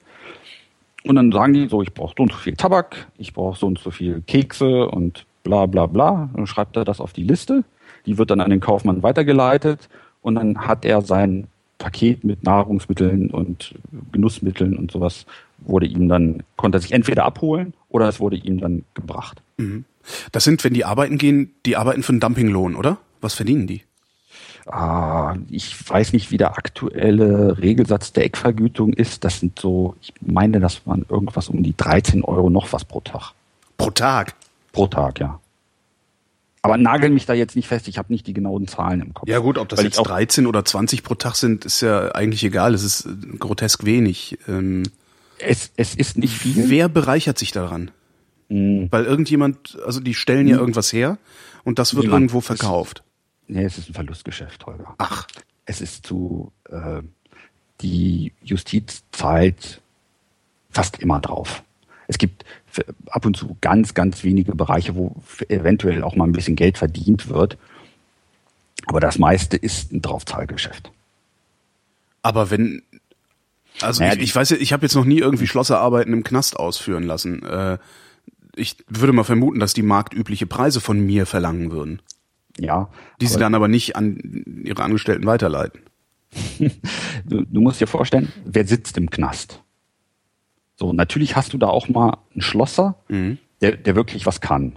Aber die meisten sind, also viel, viele Drogen, ehemalige Drogensüchtige und sowas. Und die Arbeitsleistung im, innerhalb des Gefängnisses ist nicht wirklich immens hoch. Mhm. Du kannst dir das vorstellen. Die haben da auch gar kein Interesse dran, jetzt da irgendwie Akkord zu arbeiten oder sowas. Natürlich wird darauf geachtet, dass die kontinuierlich gut arbeiten und gute Arbeit abliefern und die meisten bemühen sich auch, aber es ist dann halt manchmal halt auch nur ein Bemühen. Also ist es eher Beschäftigung, was ja, da passiert. Es, okay. es ist, äh, weil ähm, Justizvollzug, also im Stra äh, wir müssen halt versuchen, den Ablauf innerhalb der Justizvollzugsanstalt den Abläufen draußen anzugleichen. Ja. Und wenn du jemanden hattest, der jahrelang drogensüchtig war und kriminell war, der kriegt einen strukturierten Tagesablauf gar nicht mehr hin. Mhm. Der hat, der hatte 20, 30 Jahre, hat der sowas nicht mehr gehabt. So, und für den ist es halt wichtig, morgens kontinuierlich pünktlich aufzustehen. Das ist für manche ein Riesenhemmnis. Das ist ganz schwer für die. Und dann auch acht Stunden zur Arbeit zu gehen. So, da müssen die sich, da müssen die halt auch rangeführt werden. Das, das ist halt so der Sinn und Ziel. Und dann versuchst du natürlich, Arbeiten ranzukriegen, wo dann auch noch ein bisschen Geld wieder reinfließt in die, in die Staatskasse, damit du da nicht nur zubutterst und damit die Inhaftierten auch sehen, dass sie irgendwas machen, was halt auch einen Sinn hat. Mhm. Weil du machst ja natürlich auch noch ganz viel andere Sachen mit denen. Die gehen ja nicht nur arbeiten und kleben Tüten oder sowas. Stimmt, Tütenkleben war immer so Tütenkleben. Ich habe noch nie einen inhaftierten Tütenkleben gesehen. Ich kenne das, aus dem, ich kenn das von Donald Duck äh, aus den Büchern früher. Ja, aber es gibt natürlich ganz einfache Tätigkeiten, sowas, was ich so Schrauben zählen in diese kleinen Tütchen und sowas. Ne, das, also das habe ich schon gesehen. Sowas gibt's mhm. schon, aber äh, du machst natürlich auch noch wesentlich mehr. Es, es gibt einen großen große Bildungseinrichtung innerhalb so eines Justiz, äh, Justizvollzugsanstalt, wo Hauptschulabschlüsse, Realschulabschlüsse gemacht werden oder andere Bildungsmaßnahmen, Computerkurse mhm. und, und, und. Und das zählt natürlich auch alles als Arbeit. Ah, verstehe. Dafür kriegen die auch Geld. Ach, die ja. kriegen Geld dafür, einen Schulabschluss zu machen? Ja, natürlich. Ich gehe in den Knast. Hast du nicht gerade das Studium fast abgeschlossen? Äh, ja, ich bin jetzt scheinfrei. Ich muss jetzt noch eine Masterarbeit schreiben. Aber das kann ich auch im Knast. Wenn ich da Geld für kriege, ist das super. Dann überfalle also, ich, dann gehe ich gehe gleich die Bank überfallen. Ach Mist, die haben zu. halt wünsche es dir nicht, also viele sagen das ja. Also, so Oder ich renne einfach Scherz. mit meiner, ich habe so eine so eine Plastikkugel-Verschießpistole, mit der renne ich nachher einfach vorm LKA rum, das ist bei mir um die Ecke, und schrei Piff, Puff, Piff, Puff. Mal gucken, vielleicht funktioniert's ja. Da kommst du vielleicht in die Klappe, aber nicht in den Knast. genau, Piff, Puff. ähm, ja, was, was sind das, also wenn die Bildungs, also Bildungseinrichtung, Schlosserei haben wir gehört, was gibt's noch für Betriebe, in denen die arbeiten gehen? Äh, bei uns gab's eine Tischlerei. Was wird da getischlert? Oh, da, da wurde wirklich, äh, oder da werden eine Schlosserei auch, die haben äh, ein Büromöbelprogramm gehabt, was dann hauptsächlich gekauft wurde von anderen Behörden. Mhm. Also Schränke für Behörden und sowas. Ah, ja, okay. so relativ, äh, also das war hochwertige Möbelarbeit, die die da gemacht haben. Das war wirklich gut. Mhm. Aber du hattest halt, es lag halt immer ganz viel an den an den Tischlern, die da gearbeitet haben, weil das waren hochmotivierte, gute Kollegen, die verdammt gute Arbeit auch mit den Inhaftierten gemacht haben, weil du musst dann halt das entsprechende Verhältnis auch zu den Inhaftierten aufbauen, um die zu motivieren, damit die dann auch gute Arbeit abliefern. Mhm. So. Ne, und wenn du da die ganze Zeit die behandelst wie Scheiße, dann kriegst du halt auch Scheiße. Ja, klar. Äh, wird das angenommen eigentlich von den, von den Häftlingen? Also reißen die sich um die Arbeitsplätze oder wollen die lieber in Ruhe gelassen werden? Sowohl als auch. Also es ist ganz unterschiedlich. Manche reißen sich drum und sind glücklich will ich nicht sagen, sind froh, wenn sie einer regelmäßigen Beschäftigung nachgehen können, die sie auch geistig ein bisschen fordert oder wo sie, wo sie halt auch was zeigen äh, können, was sie können. Mhm. Ne, da, da gibt es welche. Es gibt aber genauso gut Leute, die, ja, die nichts machen, die den ganzen Tag nur im Bett liegen wollen. Was machst so. du mit denen? Was willst du mit denen machen? Wer sich, wer, wer sich verweigert, kriegt natürlich nichts im Justizverzug, aber ich habe halt wirklich auch welche kennengelernt, die, denen war das egal. Die brauchten nichts und die wollten nichts. Die haben sich wirklich konsequent einem verweigert. Was heißt kriegt nichts? Ähm, du hast, wenn du, wenn du nicht zur Arbeit gehst, bekommst du kein Hausgeld. So, mhm. und dann kannst du dir auch nichts einkaufen. So, wenn du unverschuldet ohne Arbeit bist, kannst du Taschengeld beantragen. Dann kriegst du so ein, ich weiß gar nicht, wie viel im Monat das waren, also 50 Euro oder sowas. Mhm. Kriegst du vom Staat, kannst du Taschengeld bekommen. Dann kannst du dir jetzt so ein paar Kleinigkeiten kaufen, Päckchen Tabak, ein bisschen Kaffee, mhm. ne, damit du so eine Grundausrüstung hast. So, aber wenn du sagst, nee, ich will nicht arbeiten gehen, ich gehe nicht arbeiten, ich weigere mich, äh, zur Arbeit zu gehen, dann kriegst du halt weder Hausgeld noch Taschengeld und dann wirst du versorgt durch die Justizvollzugsanstalt. Also du kriegst Frühstück, Mittag, Armbrot, mhm. äh, aber sonst nichts. Also du hast alles, was du zum Leben brauchst, aber halt kein Luxus in Anführungszeichen. Dürften diese Leute von außen Geld kriegen? Nein, also ja, natürlich können die auch von, kann einer für die Geld einzahlen, aber das geht dann aufs Eigengeldkonto, äh, über das sie nicht selbstständig verfügen dürfen. Dürfen sie denn über das, was sie sich erarbeitet hätten, selbstständig verfügen? Es wird, es wird aufgeteilt. Mhm. Ne? Also das, was sie, was sie im Monat bekommen, dieser Betrag X, wird aufgeteilt in Hausgeld. Das ist sozusagen denen ihr Taschengeld, was sie ausgeben können für Kekse, Tabak und was weiß ich was beim Kaufmann. Und der andere Teil geht dann entweder ins Überbrückungsgeld. Das ist das Geld, was angespart wird für äh, zur Haftentlassung. Ja. Das kriegen die dann ausgezahlt, damit die nicht gleich nackig dastehen. Ne? Mhm. Damit die haben, was weiß ich, wenn sie dann eine Wohnung einrichten müssen, Kaution bezahlen müssen und sowas, damit die halt was in der Hand haben, wenn mhm. sie entlassen werden. Äh, weißt, du, weißt du, wie die Aufteilung ist? Also von den, was weiß ich, 13 Euro, äh, die wir pro Tag kriegen? Ja, also fu, fu, ist, glaube ich, äh, äh, drei Siebtel. Drei Siebtel äh, ist Hausgeld. Aber na, bitte, weil ich habe ich hab's noch anders gelernt. Ja, ja, waren's, klar. Waren es ein, ein, ein Drittel Hausgeld von dem Verdienten. Das haben die irgendwann mal geändert und äh, ich war im Sportbereich und mich hat das nicht mehr interessiert, mhm. so großartig, wie da nun die genaue Aufteilung waren. Es sind drei Siebtel oder vier Siebtel äh, ist, ist dann Hausgeld. Okay. So, und das können, das haben die relativ zur freien Verfügung. Damit können sie machen, was sie wollen. Also solange es der Anstaltskaufmann anbietet.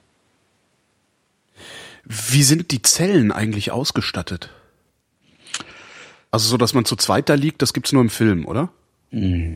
Leider nicht. Oh. Äh, mittlerweile ist es so, als ich angefangen habe, war äh, die Einzelbelegung sollte Standard sein, war sie aber nicht, da die Justizvollzugsanstalten hoffnungslos äh, überbelegt waren. Und alle Einzelhafträume waren mehr oder weniger doppelt belegt, weil du nicht mehr wusstest, wohin mit den Gefangenen. Du konntest sie auch nicht rauslassen. Das hat sich geändert durch die Neubauten, die gemacht wurden, jedenfalls in Niedersachsen mit der JVA Sehne und äh, äh, mit der in Göttingen. Da und jetzt ist es so, in, in Sehne war es so, da hat jeder äh, einen Einzelhaftraum gehabt. Und was es ist da so drin? Haben die Fernsehen, haben die Radio? Selbstverständlich. Natürlich haben die, die haben Fernseher. Also wenn sie sich ihn kaufen, also es wird keiner gestellt von, mhm. von Justiz wegen, also die müssen die sich den selbst kaufen. Dann haben die da drin einen Fernseher und ein Radio, wenn sie sich das kaufen, klar. Und dann ist da natürlich ein Bett drin, ein Schrank, ein Regal, äh, eine Nasszelle, also ein Klo mit Waschbecken. Dusche ist auf dem, ist auf dem Gang, also das haben die äh, bei uns nicht im Haftraum mit drin gehabt, eine Dusche. Ah, das gibt's aber, dass das auch, auch im Haftraum ist, also das so ja, das ein winzig, winziges Hotelzimmer sozusagen. Ja, genau. Ah, okay. So was Motel One mäßig. Mhm. So. So ungefähr kannst du dir das vorstellen. Ist da Licht drin? Also äh, haben die haben die Tageslicht die Zellen? Die, die haben die haben große Fenster. Natürlich haben die Tageslicht. Also Fenster übliche übliche Größe, also nicht solche kleinen Gucklöcher, wie man das aus irgendwelchen Filmen kennt mhm. aus den 60ern, sondern die haben normal große Fenster, nur davor ist ein Gitter. Das können die sogar ganz groß aufmachen. Ah ja. Ne, also ganz normal, ein ganz normales Fenster aus, aus, Hol aus Holz. Mhm. Also kein Alufenster, sondern es ist dann so ein, so ein Hartholz, aus dem das gebaut wird. Ja. Hm. Bett drin mit einer Matratze, die nicht, die sehr schwer entflammbar ist. Und ansonsten können die sich eben den Haftraum äh, versuchen, etwas zu gestalten, wie sie es möchten. Mhm. Sie müssen sich an gewisse Sachen halten. Also Außenwände dürfen nicht beklebt werden äh, und dürfen auch keine riesigen Poster aufgehängt werden. Aber das regelt jede Anstalt für sich, für sich selbst. Also da ja. gibt es auch Unterschiede, wie das gemacht wird. Wenn du da, wenn, wenn, du da morgens rumläufst und aufsperrst und die wächst, guckst ja. du dann vorher durch irgendwie so einen Türspion, dass Nein. da nicht einer lauert und dir einen Stuhl in, ins Gesicht haut oder so? Äh, nee, machst du nicht. Passiert Weil, das, dass einem der Stuhl ins Gesicht gehauen wird? Mm, nee, morgens eigentlich nicht. Das ist nicht so der, also es kam schon alles, kam schon irgendwie mal vor, aber meistens passiert ja, äh, wenn einer Brast auf dich oder auf jemand anders hat und dann nicht weiß, wohin mit seiner Aggression. Und das passiert meistens, wenn Aufschluss ist oder sowas. Was ist Aufschluss? Naja, das ist dann nach der Arbeit, nach der Freistunde die Zeit, die die Inhaftierten dann noch auf der Station sich frei bewegen können. Äh, also die, sind ja, die sind ja nicht äh, ständig was heißt dann, was heißt dann Freistunde? Freistunde ist da, wo sie in den Hof dürfen. Genau. Ah, okay. Ne, das ist die Freistunde. Sie dürfen da, also eine Stunde am Tag in die frische Luft. Genau. Das darf jeder Inhaftierte, selbst der größte Schwerverbrecher, äh, steht das zu. Dass okay, du einmal und dann am Tag eine Stunde raus darfst. Wann gehen die zur Arbeit? Wahrscheinlich um acht. Dann arbeiten die von acht bis 17 äh, Uhr, haben eine Stunde Mittagspause gehabt oder sowas. Dann gibt's noch eine Stunde Hof? Mm, ja, die Zeiten sind ein bisschen anders. Die fangen so oh. ab, ab, ab 7 Uhr an. Die Freistunde, ich weiß gar nicht mehr, wann die bei uns war. Irgendwann zwischen vier und fünf war das so. Dann sind die eine Stunde rausgegangen und dann war halt noch Aufschluss bis 19 Uhr war das, glaube ich, 19, 19.30 Uhr. Okay, und ab dann müssen die, muss jeder wieder in seine Zelle und es wird abgesperrt und dann sitzt er da bis zum nächsten Morgen um sechs. Ja, genau. So, und die, die Zeit, die die dann noch zur freien Verfügung haben, benutzen viele dann, was weiß ich, die kickern dann ein bisschen, weil dann gibt es einen großen Aufenthaltsraum, in dem Kicker steht, Dartautomat, Fernseher steht im Gruppenraum, auch nochmal zusätzlich. Die haben eine, eine Gemeinschaftsküche, wo sie sich was kochen können. Ja. Gibt es da viel Vandalismus? Hm, so, jein. Es kommt immer darauf an, umso kürzer die, die Haftdauer ist oder die Verweildauer, umso höher ist der Vandalismus. Also in, in U-Haft hast du natürlich ganz viel Sachen, wo dann Sachen beschmiert werden, kaputt gemacht werden. Im, im Langstrafenvollzug eher weniger. Weil wenn, wenn was kaputt ist, ne, ist es halt kaputt und er kann es nicht nutzen. Der weiß ja, ja noch, da, dass er da noch, noch 15 Jahre sitzt im, im schlimmsten Fall. Also warum sollte er es dann völlig zerstören? Mhm. Ne, so schlau sind dann die meisten schon, es nicht kaputt zu machen. Vor allen Dingen, wenn es irgendwas Wichtiges ist. Ne, also was weiß ich. Wenn der Dartautomat, wenn den da irgendein Inhaftierter kaputt schlagen würde, dann würden die anderen Inhaftierten da schon darauf achten, dass er das nicht macht. Weil und missverständlich klar machen, dass das das letzte Mal war, dass er den Dartautomaten kaputt gemacht hat. Genau. Oder die Dartscheibe. Ein Automat ist es nicht. Es war nicht so eine Dartscheibe mit Plastikpfeilen. Baut man als Beamter eigentlich auch so persönliche Beziehungen zu den Inhaftierten auf? Zu einem gewissen Teil selbstverständlich, natürlich. Also ich meine jetzt abgesehen von so einem äh, Lieblingsschülerniveau, äh, sondern kann ja auch sein, dass sich da Freundschaften entwickeln oder so. Also vor hm. allen Dingen, wenn das so lange, äh, wenn die so lange da drin sitzen. Freundschaften, das wäre das wär zu hoch gegriffen. Ja. Also da, da du ja immer äh, ja, du, du bist ja immer in so einer Chefrolle. Mhm. Und da, da ist eine Freundschaft, also A, wäre es nicht gewünscht. Und B kommt dazu auch eigentlich nicht. Nee. Also Freundschaften ist es nicht. Aber natürlich hast du zu manchen äh, Inhaftierten besseren Draht als zu anderen. Das ist ganz klar. Und mit dem mit einem Gefangenen unterhältst du dich nicht über deine eigenen privaten Dinge, die lässt du eigentlich immer außen vor. Mhm. Weil du gibst eigentlich, also, also ich habe jedenfalls fast nie großartig was über mich preisgegeben weil du, du machst dich da immer angreifbar. Mhm. Aber natürlich redest du auch mit, mit Inhaftierten und mit dem einen kannst du dich darüber unterhalten, wie es ihm gerade geht oder wie es seiner Familie draußen geht und da auch zeigen, dass dich das interessiert, ne? Was, was, die, was, was ihn bedrückt oder was, was gerade so seine, seine Baustellen sind, weil irgendwo muss das ja auch mal abladen können. So, dass, wenn, wenn er einen guten Draht hat zu einem Bediensteten, äh, dann kann er das da machen oder er geht zum Pfarrer oder er geht zur Sozialarbeiterin. So, das sind halt verschiedene Sachen. Und wenn du einen guten Draht hast, natürlich. Und wenn ich merke, Inhaftierte XY, mit dem ich sonst auch mal zusammen lachen konnte, und der sieht jetzt tagelang scheiße aus, dann gehe ich da auch hin und frage nach. Mhm. So, was, was ist los? Hast du auch schon, schon ehemalige Inhaftierte draußen getroffen? Ja, aber die meisten erkennen dich nicht wieder. Ah ja. Also es ist ganz selten, dass dich einer, einer wiedererkennt. Und dann sind die nett zu dir oder finde ich dann doof, weil du ja der Nö. Staat warst? Meistens sind sie, sind sie höflich. Sagen, oder, oder gucken weg. Mhm. Also wenn sie dich doof fanden, gucken sie weg. Aber das, ich habe jetzt nie erlebt, dass einer auf mich zugestürmt ist und hat gesagt, oh, du Arsch, ich hau dir welche jetzt von Latz. So, das habe ich nicht erlebt. Aber es kommt auch selten vor, dass ich einem begegnet bin. Es war jetzt nicht alltäglich. Das klingt jetzt insgesamt so, als wäre das ein ziemlich friedlicher Knast gewesen, in dem du da gearbeitet hast. Ähm, du, du darfst halt nicht. Äh, yeah. Also ich denke halt Und, immer, ne, viele Verbrecher auf einem Haufen, das kann ja nur schief gehen. Ähm, nee, weil die, die, Gefangenen wissen ja auch, äh, was, was den blüht, mehr oder weniger, wenn, wenn sie da irgendwas großartig anstellen. Also ein Gefangener muss schon entweder sehr, sehr unterbelichtet sein oder dich wirklich, wirklich hassen, mhm. dass er dich angreift im, im Just. Äh, in so nee, ich meine gar nicht mehr dich angreift, sondern äh, untereinander halt auch. Da, das passiert, natürlich passiert das. Also, hallo, die sind alle hormongesteuert, Testosteron gesteuert. Das sind alles Männer, im, oftmals im besten Alter, draußen große vermeintliche Gangsterbosse, die jetzt da äh, äh, in so einer Anstalt sitzen. Natürlich gibt es Gewalt unterhalb, äh, unter Gefangenen. Aber das ist halt unser Job, das zu unter, möglichst schnell zu unterbinden. Wie ähm, unterbindet da, ihr das? So Elektroschocker? nee, die haben wir nicht. Äh, wurde, glaube ich, mal drüber nachgedacht, diese Taser anzuschaffen, mhm. äh, aber die wurden nicht eingeführt. Wir haben, äh, wir haben dieses Reizgas, also dieses, äh, ne, dieses Pfefferspray, mhm. genau, Pfefferspray. Das haben wir auf Station. Oder Wirkt das? Hast du schon mal einsetzen müssen? Ich nicht. Ein Kollege, wir haben es aber auch an uns selber ausprobiert. Was? I? Warum?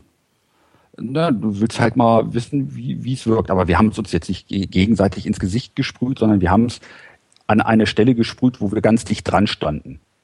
So, und dann konnte jeder halt ganz schnell auch wieder weggehen. Ja. So, ne, und dann hast du schon auf diese Distanz von so einem halben Meter hast du schon gemerkt, oh Gott, ne, das willst du nicht, das willst du nicht wirklich äh, abkriegen durch dieses Pfefferspray. Das ist wirklich schon sehr, sehr unangenehm. Aber es tötet dich halt nicht, ne? Ja. sondern es, es hindert dich nur daran, Dinge zu machen, die du besser nicht tun mhm. sollst. Ja, ein Freund, halt von mir, ein Freund von mir ist Polizist, der sagt auch, ne, Pfefferspray, also wenn es einer abbricht, der setzt sich erstmal hin. Das ja, genau. fand ich irgendwie das eine sehr schöne Beschreibung. Ja, es ist wirklich so. Mhm. Und es, es wirkt halt zu 99 Prozent unmittelbar. Der hört sofort auf mit dem, was er machen will. Mhm.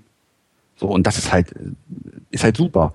Ne, alles andere ist halt eine Gefährdung, die du eingehst. Also früher war es so, ohne dieses Pfefferspray bist du halt meistens in diese Situation gekommen, wenn halt ein Gefangener auf, auf den anderen Gefangenen eingeprügelt hat oder womöglich auf einen, auf einen Kollegen, ne, was dann noch mal schlimmer war in deinen Vorstellungen, dann bist du dazwischen gegangen. So, und wenn du dann so einen ausrastenden Gefangenen hast, der dann rot sieht, der um sich schlägt, so, und dann kriegst du halt was bei ab. Ja. Ne, das, ne, das bleibt nicht aus. Mhm. Aber natürlich gehst du dazwischen. So, na, ich kenne viele Kollegen, die dann auch mal so einen Faustschlag ins Gesicht bekommen haben, wenn die zwei Inhaftierte trennen wollten. Und dann kriegst du so, mit dem Pfefferspray, haust du da einmal rein und dann ist Ruhe. Mhm.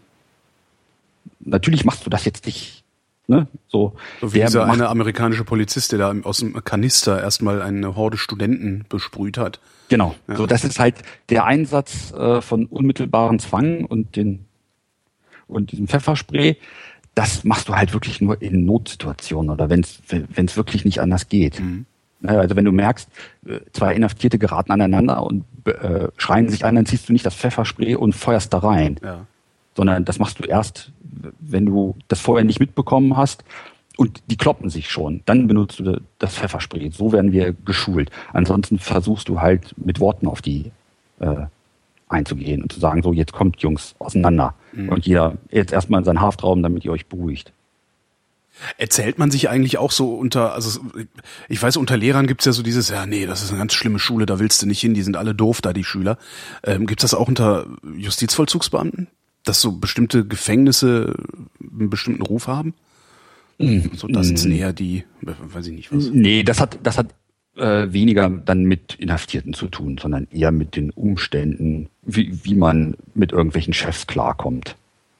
So, das ist dann eher ein Kriterium, warum man den einen, äh, die eine Justizvollzugsanstalt mehr präferiert als die andere, aber mit Inhaftierten hat das eigentlich nichts zu tun, weil du kannst jedem Gefangenen, manchen, ich bin am Anfang meiner Ausbildung durch mehrere Justizvollzugsanstalten durch Niedersachsen durch. Und manchen Gefangenen habe ich in jeder einzelnen Justizvollzugsanstalt wieder getroffen. Also das war schon so wie täglich grüßt das Murmeltier. So, das, ne? Also von daher, hm, nee. Angenommen, ich komme jetzt in den Knast warum auch immer, mhm. unschuldig oder weil ich irgendwie dachte, ich, aha, jetzt das perfekte Verbrechen äh, und danach nie wieder arbeiten müssen oder sowas. Angenommen, ich komme in den Knast, also ich bin mäßig gebildet, ich bin mäßig äh, intelligent, wie verhalte ich mich am besten? Ich bin nicht gewalttätig, ich äh, habe auch nicht vor, irgendwie gewalttätig zu werden. Wie verhalte ich mich, wenn ich ins Gefängnis komme? Verhalte dich wie ein, wie ein Mensch. Verhalte dich so, wie du draußen auch behandelt werden möchtest. Ganz einfach. Laufe ich dann nicht Gefahr, zum Opfer zu werden? Oh, schwierig. Äh, das kommt natürlich immer auf deine Mitinhaftierten drauf an. Aber natürlich gibt es da welche, die versuchen, andere Inhaftierte zu unterdrücken. Mhm. So, aber das kriegen wir, hoffe ich, mit und äh, äh werden dann entsprechende Maßnahmen ergreifen, dass das nicht vorkommt. Äh, in in der JVA, wo ich war, war es halt so, dass die, äh, die, Haftgänge, wo die Inhaftierten waren, relativ klein war mit nur 22 Inhaftierten. Das hattest du gut im Griff und war gut überschaubar. So. Und ansonsten, ja, wenn, du in Justizvollzug kommst, behandel, verhalte dich so, wie du draußen auch dich verhalten oder möchtest, dass du, dass du behandelt wirst. Weil wenn, wenn ich die Leute immer nur anblaffe, kann ich auch nicht erwarten, dass die besonders freundlich zu mir sind. Mhm. So, ich kann auch schlecht Tipps geben, wie ich war ja nie Inhaftierter. Ich habe ja. immer nur die andere Seite gesehen. Da müsstest du dich wirklich, glaube ich, mal mit dem nochmal mit dem Inhaftierten unterhalten. Aber ich kann dir nur die, die, die Perspektive erzählen, wie Gefangene auf uns wirken, auf die Bediensteten. Hast du das so. Gefühl, hast du das Gefühl, dass ihr als Bedienstete auch immer mitbekommen habt, was die Gefangenen so treiben? Ähm, nein, natürlich nicht. Du, du hast nie alles mitbekommen. Das geht doch gar mhm. nicht. Weil du bist so, für so eine Station, warst du für 22 Inhaftierte oder, oder mehr. Äh, manchmal warst du auch für, für über 40 zuständig, warst alleine und hast zwei Flure äh, betreut so, wenn du dann im Spätdienst da warst und bist dann mit, musstest dann mit einem zum, zum Arzt gehen und sowas, warst du nicht vor Ort und konntest alles sehen. Es ist zwar alles kameraüberwacht, bis auf die, die Hafträume an sich, also der Flur ist kameraüberwacht, äh, aber du kannst halt nicht sehen, was, was passiert im Haftraum. Natürlich können da Sachen passieren, das will ich gar nicht ausschließen. Aber wenn dann, wenn ich wiederkomme und ich sehe, dass da einer irgendwie ein komisches Gesicht hat, wo dann der Mundwinkel hängt und so, dann wird natürlich da dem nachgegangen. Und dann wird geguckt, wer hat was gemacht. Und dann gibt es dann die entsprechenden Strafen. Ähm, du sagtest gerade Kamera überwacht. Äh, war da, wo du zusammengebrochen bist, das war dann nicht Kamera überwacht? Hm. Oh ja, doch, es war Kamera überwacht, nur wie, wie der Teufel es so will, die Kameras sind schwenkbar. Ja. Und der Bereich, in dem ich äh, zusammengebrochen bin, warum auch immer, war halt nicht auf, wohl auf diesem Video drauf. Hm.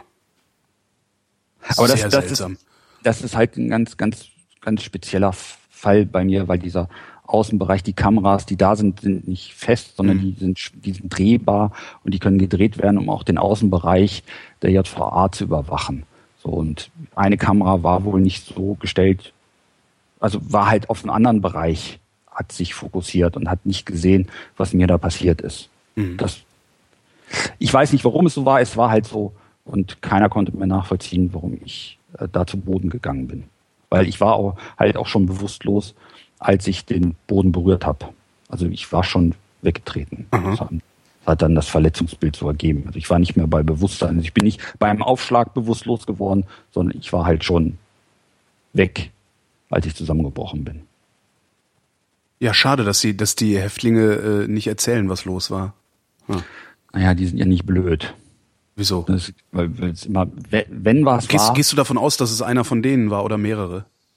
Ah, zumindest ist es nicht auszuschließen, selbst wenn es ein, also ich gehe davon aus, irgendwas muss passiert sein, sonst, sonst breche ich ja nicht einfach so zusammen. Weiß ich nicht, ich bin auch schon mal bewusstlos geworden, weil ich eine Lungenentzündung hatte. Äh, nee, ich nicht, mir, mir ging's gut. Ich war, ich war aktiver Sportler, wie gesagt, ich habe mit denen ja Fußball gespielt. Ja.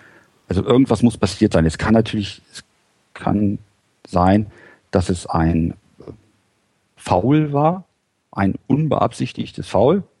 Achso, es war im, im Spiel ist es passiert. Im Spiel, ah, okay. ja, im Spiel ist das passiert. Es kann genauso gewesen sein, dass mir einer den Ellbogen absichtlich und das, und das Kinn gedonnert hat. Mhm. Aus welchen Gründen auch immer, weil ich bin auch als, als Sportbediensteter, wenn du da deinen Dienst machst, musst du da manchmal Entscheidungen treffen, die bei manchen Inhaftierten nicht gut mhm. ankamen ich ein paar Wochen vorher da jemand aus der Gruppe rausschmeißen musste, der mir Schläge angedroht hat. Mhm. So, und dass der sich vielleicht an mir rächen will und einem sagt, pass auf, wenn du den, ne, wenn du ihn mal passig hast, dann gib ihm mal eine mit. Ja. Ja. Belastet dich das, dass du nicht weißt, was da los war? Am Anfang schon sehr. Äh, mittlerweile, ja, es ist halt wie es ist, man kann es nicht ändern. Ja, das ist klar, aber. Und, und das, es, es bringt nichts, äh, sich damit weiter zu quälen, weil es mhm. bringt dich nicht voran. Ja. Diese extrem brutalen Leute, von denen du eingangs gesprochen hast, hast du mit denen darüber geredet? Also ich würde sofort fragen, warum tust du das? Was war da los? Und so redet man mit, über solche Sachen? Nein, also ich, ich habe nie, also so gut wie nie mit Inhaftierten über ihre Straftaten gesprochen. Es sei denn, es war irgendwas Warum ganz nicht? Das ist doch ja, es, es, wahnsinnig interessant, oder nicht? Ja, aber ich bin dafür nicht gut genug ausgebildet. Ich bin, ich bin kein Psychologe und ich bin auch kein Sozialarbeiter. Ich habe zwar Grund, Grundkenntnisse, die wir in der Ausbildung mitbekommen, äh, aber ich bin bei, bei, bei den Fällen, die du jetzt meinst, bin ich da halt, das muss halt ein Psychologe machen. Naja, ja, ne, ich hätte jetzt eher gedacht, so aus persönlichem Interesse. Also ich, hm. ich würde nee, jederzeit mit diesen Leuten reden wollen und um mir einfach ihre Geschichte anzuhören. Also die Geschichte, die sie zu, zu erzählen haben. ja, du hast aber auch einen, einen anderen Job. Du bist, ne, du ja, machst, ich höre machst mir Geschichten so, an. Ja, genau. Du, du, machst sowas beruflich. Ja. So, ich, ich war für was anderes da. Natürlich habe ich mir denen ihre Sorgen, Sorgen und Nöte angehört, aber ich habe nicht mit denen über, über Straftaten gesprochen oder selten. Hm. selten. Es gab es gab Fälle, da habe hab ich mit denen gesprochen, weil es irgendwas völlig völlig komisches war, wo ich gefragt habe, wie wie kommt das und den habe ich dann mal gefragt, aber das war eher selten der Fall, gerade bei diesen die bei den Fällen, die du meinst, so da sprichst du nicht drüber, weil weil ich immer dann auch das Gefühl hatte, man muss halt unvoreingenommen dem Inhaftierten gegenüber sein. Hm. Weil, wie gesagt, das A und O ist immer wieder, was man sich verdeutlichen machen muss. Es ist Mensch. Es ist ein Mensch, mit dem du da äh, arbeiten, arbeitest. Inwieweit werden Inhaftierten eigentlich noch Bürgerrechte? Also denen wird, wird die Freiheit genommen? Mhm. Werden da noch mehr Bürgerrechte eingeschränkt? In welcher Form? Also ja, weiß ich nicht. Die, dürfen die wählen? Teil? Ja, natürlich, klar. Okay. Die dürfen Briefwahl machen. Mhm. Die sagen so, wir wollen wählen. Es sei denn, es ist irgendjemand im Urteil. Ich glaube, das kannst du auch aber kennen. Ich bin mir, aber ich bewege mich auf dünnem Eis. Okay. Äh, ja, die dürfen wählen. So. Ja, stimmt. Was gibt's denn noch? Viel mehr als Freiheit gibt's ja gar nicht, was man einem Eben, kann. Das, das, das ist und das ist halt sehr bedrückend für die für die meisten. So, so Freiheit und gewisse obwohl manche hat selbst das nicht gestört. Ich hatte mal einen Inhaftierten, der war in, der war draußen für die Gartenanlage zuständig, also der hatte relativ, konnte sich relativ frei bewegen innerhalb des äh, Gefängnisses in dem, in dem Bereich, wo äh, Rasen und sowas war und der hat da die Blumen gepflanzt und mhm. äh, solche Geschichten. Der war eigentlich ziemlich glücklich innerhalb des Gefängnisses. Er hat sich immer nur abends beschwert, dass er endlich mal wieder eine Flasche Bier haben möchte. Es gibt kein Bier im Knast? Nee, es gibt kein Bier im Knast. Oh, ätzend. Ja, auch kein Gin. Das ist ja echt furchtbar. Ich dachte, die würden sich wenigstens, die würden sich wenigstens mal irgendwie so ein Bierchen zischen dürfen oder so. Mhm. Aber dann werden sie nur aggressiv und äh, ja, genau. Äh, ja. Ja. ja, ja. Es gibt zwar Möglichkeiten, wie die sich da ab und zu versuchen, Alkohol herzustellen, aber wow. Selbstgebrannten oder wie? Ja. ja selbst, selbst gebrannt, das können die meisten nicht mehr. So ganz alte Gefangene haben, äh, haben das noch hinbekommen die, wie man selber brennt. Da gibt's dann so, konntest du dann im Museum in der JVA Zelle, konntest du dann die Brennapparate besichtigen, die dann bei äh, Zellenkontrollen gefunden wurden. So, aber die meisten ma machen das halt anders. Die nehmen halt irgendwelche Fruchtsäfte, hauen dann da irgendwas Hefiges rein und selbst wenn es nur ein Brot ist und versuchen das dann zu vergären. und, und nach mehreren Wochen irgendwo im Warmen stehend wird das dann äh, getrunken. Wenn wir es nicht vorher finden. Wie oft macht ihr so Zellenkontrollen? Aber man müsste die täglich. Also nicht bei täglich durch alle. Achso. Nein, nein. Wir, also es gibt halt äh, jede, jede Justizvollzugsanstalt regelt das anders, aber bei uns war es so, dass du mindestens jeder Gefangene einmal im Monat äh, die, so die Zelle kontrolliert wurde. Wenn nicht öfter.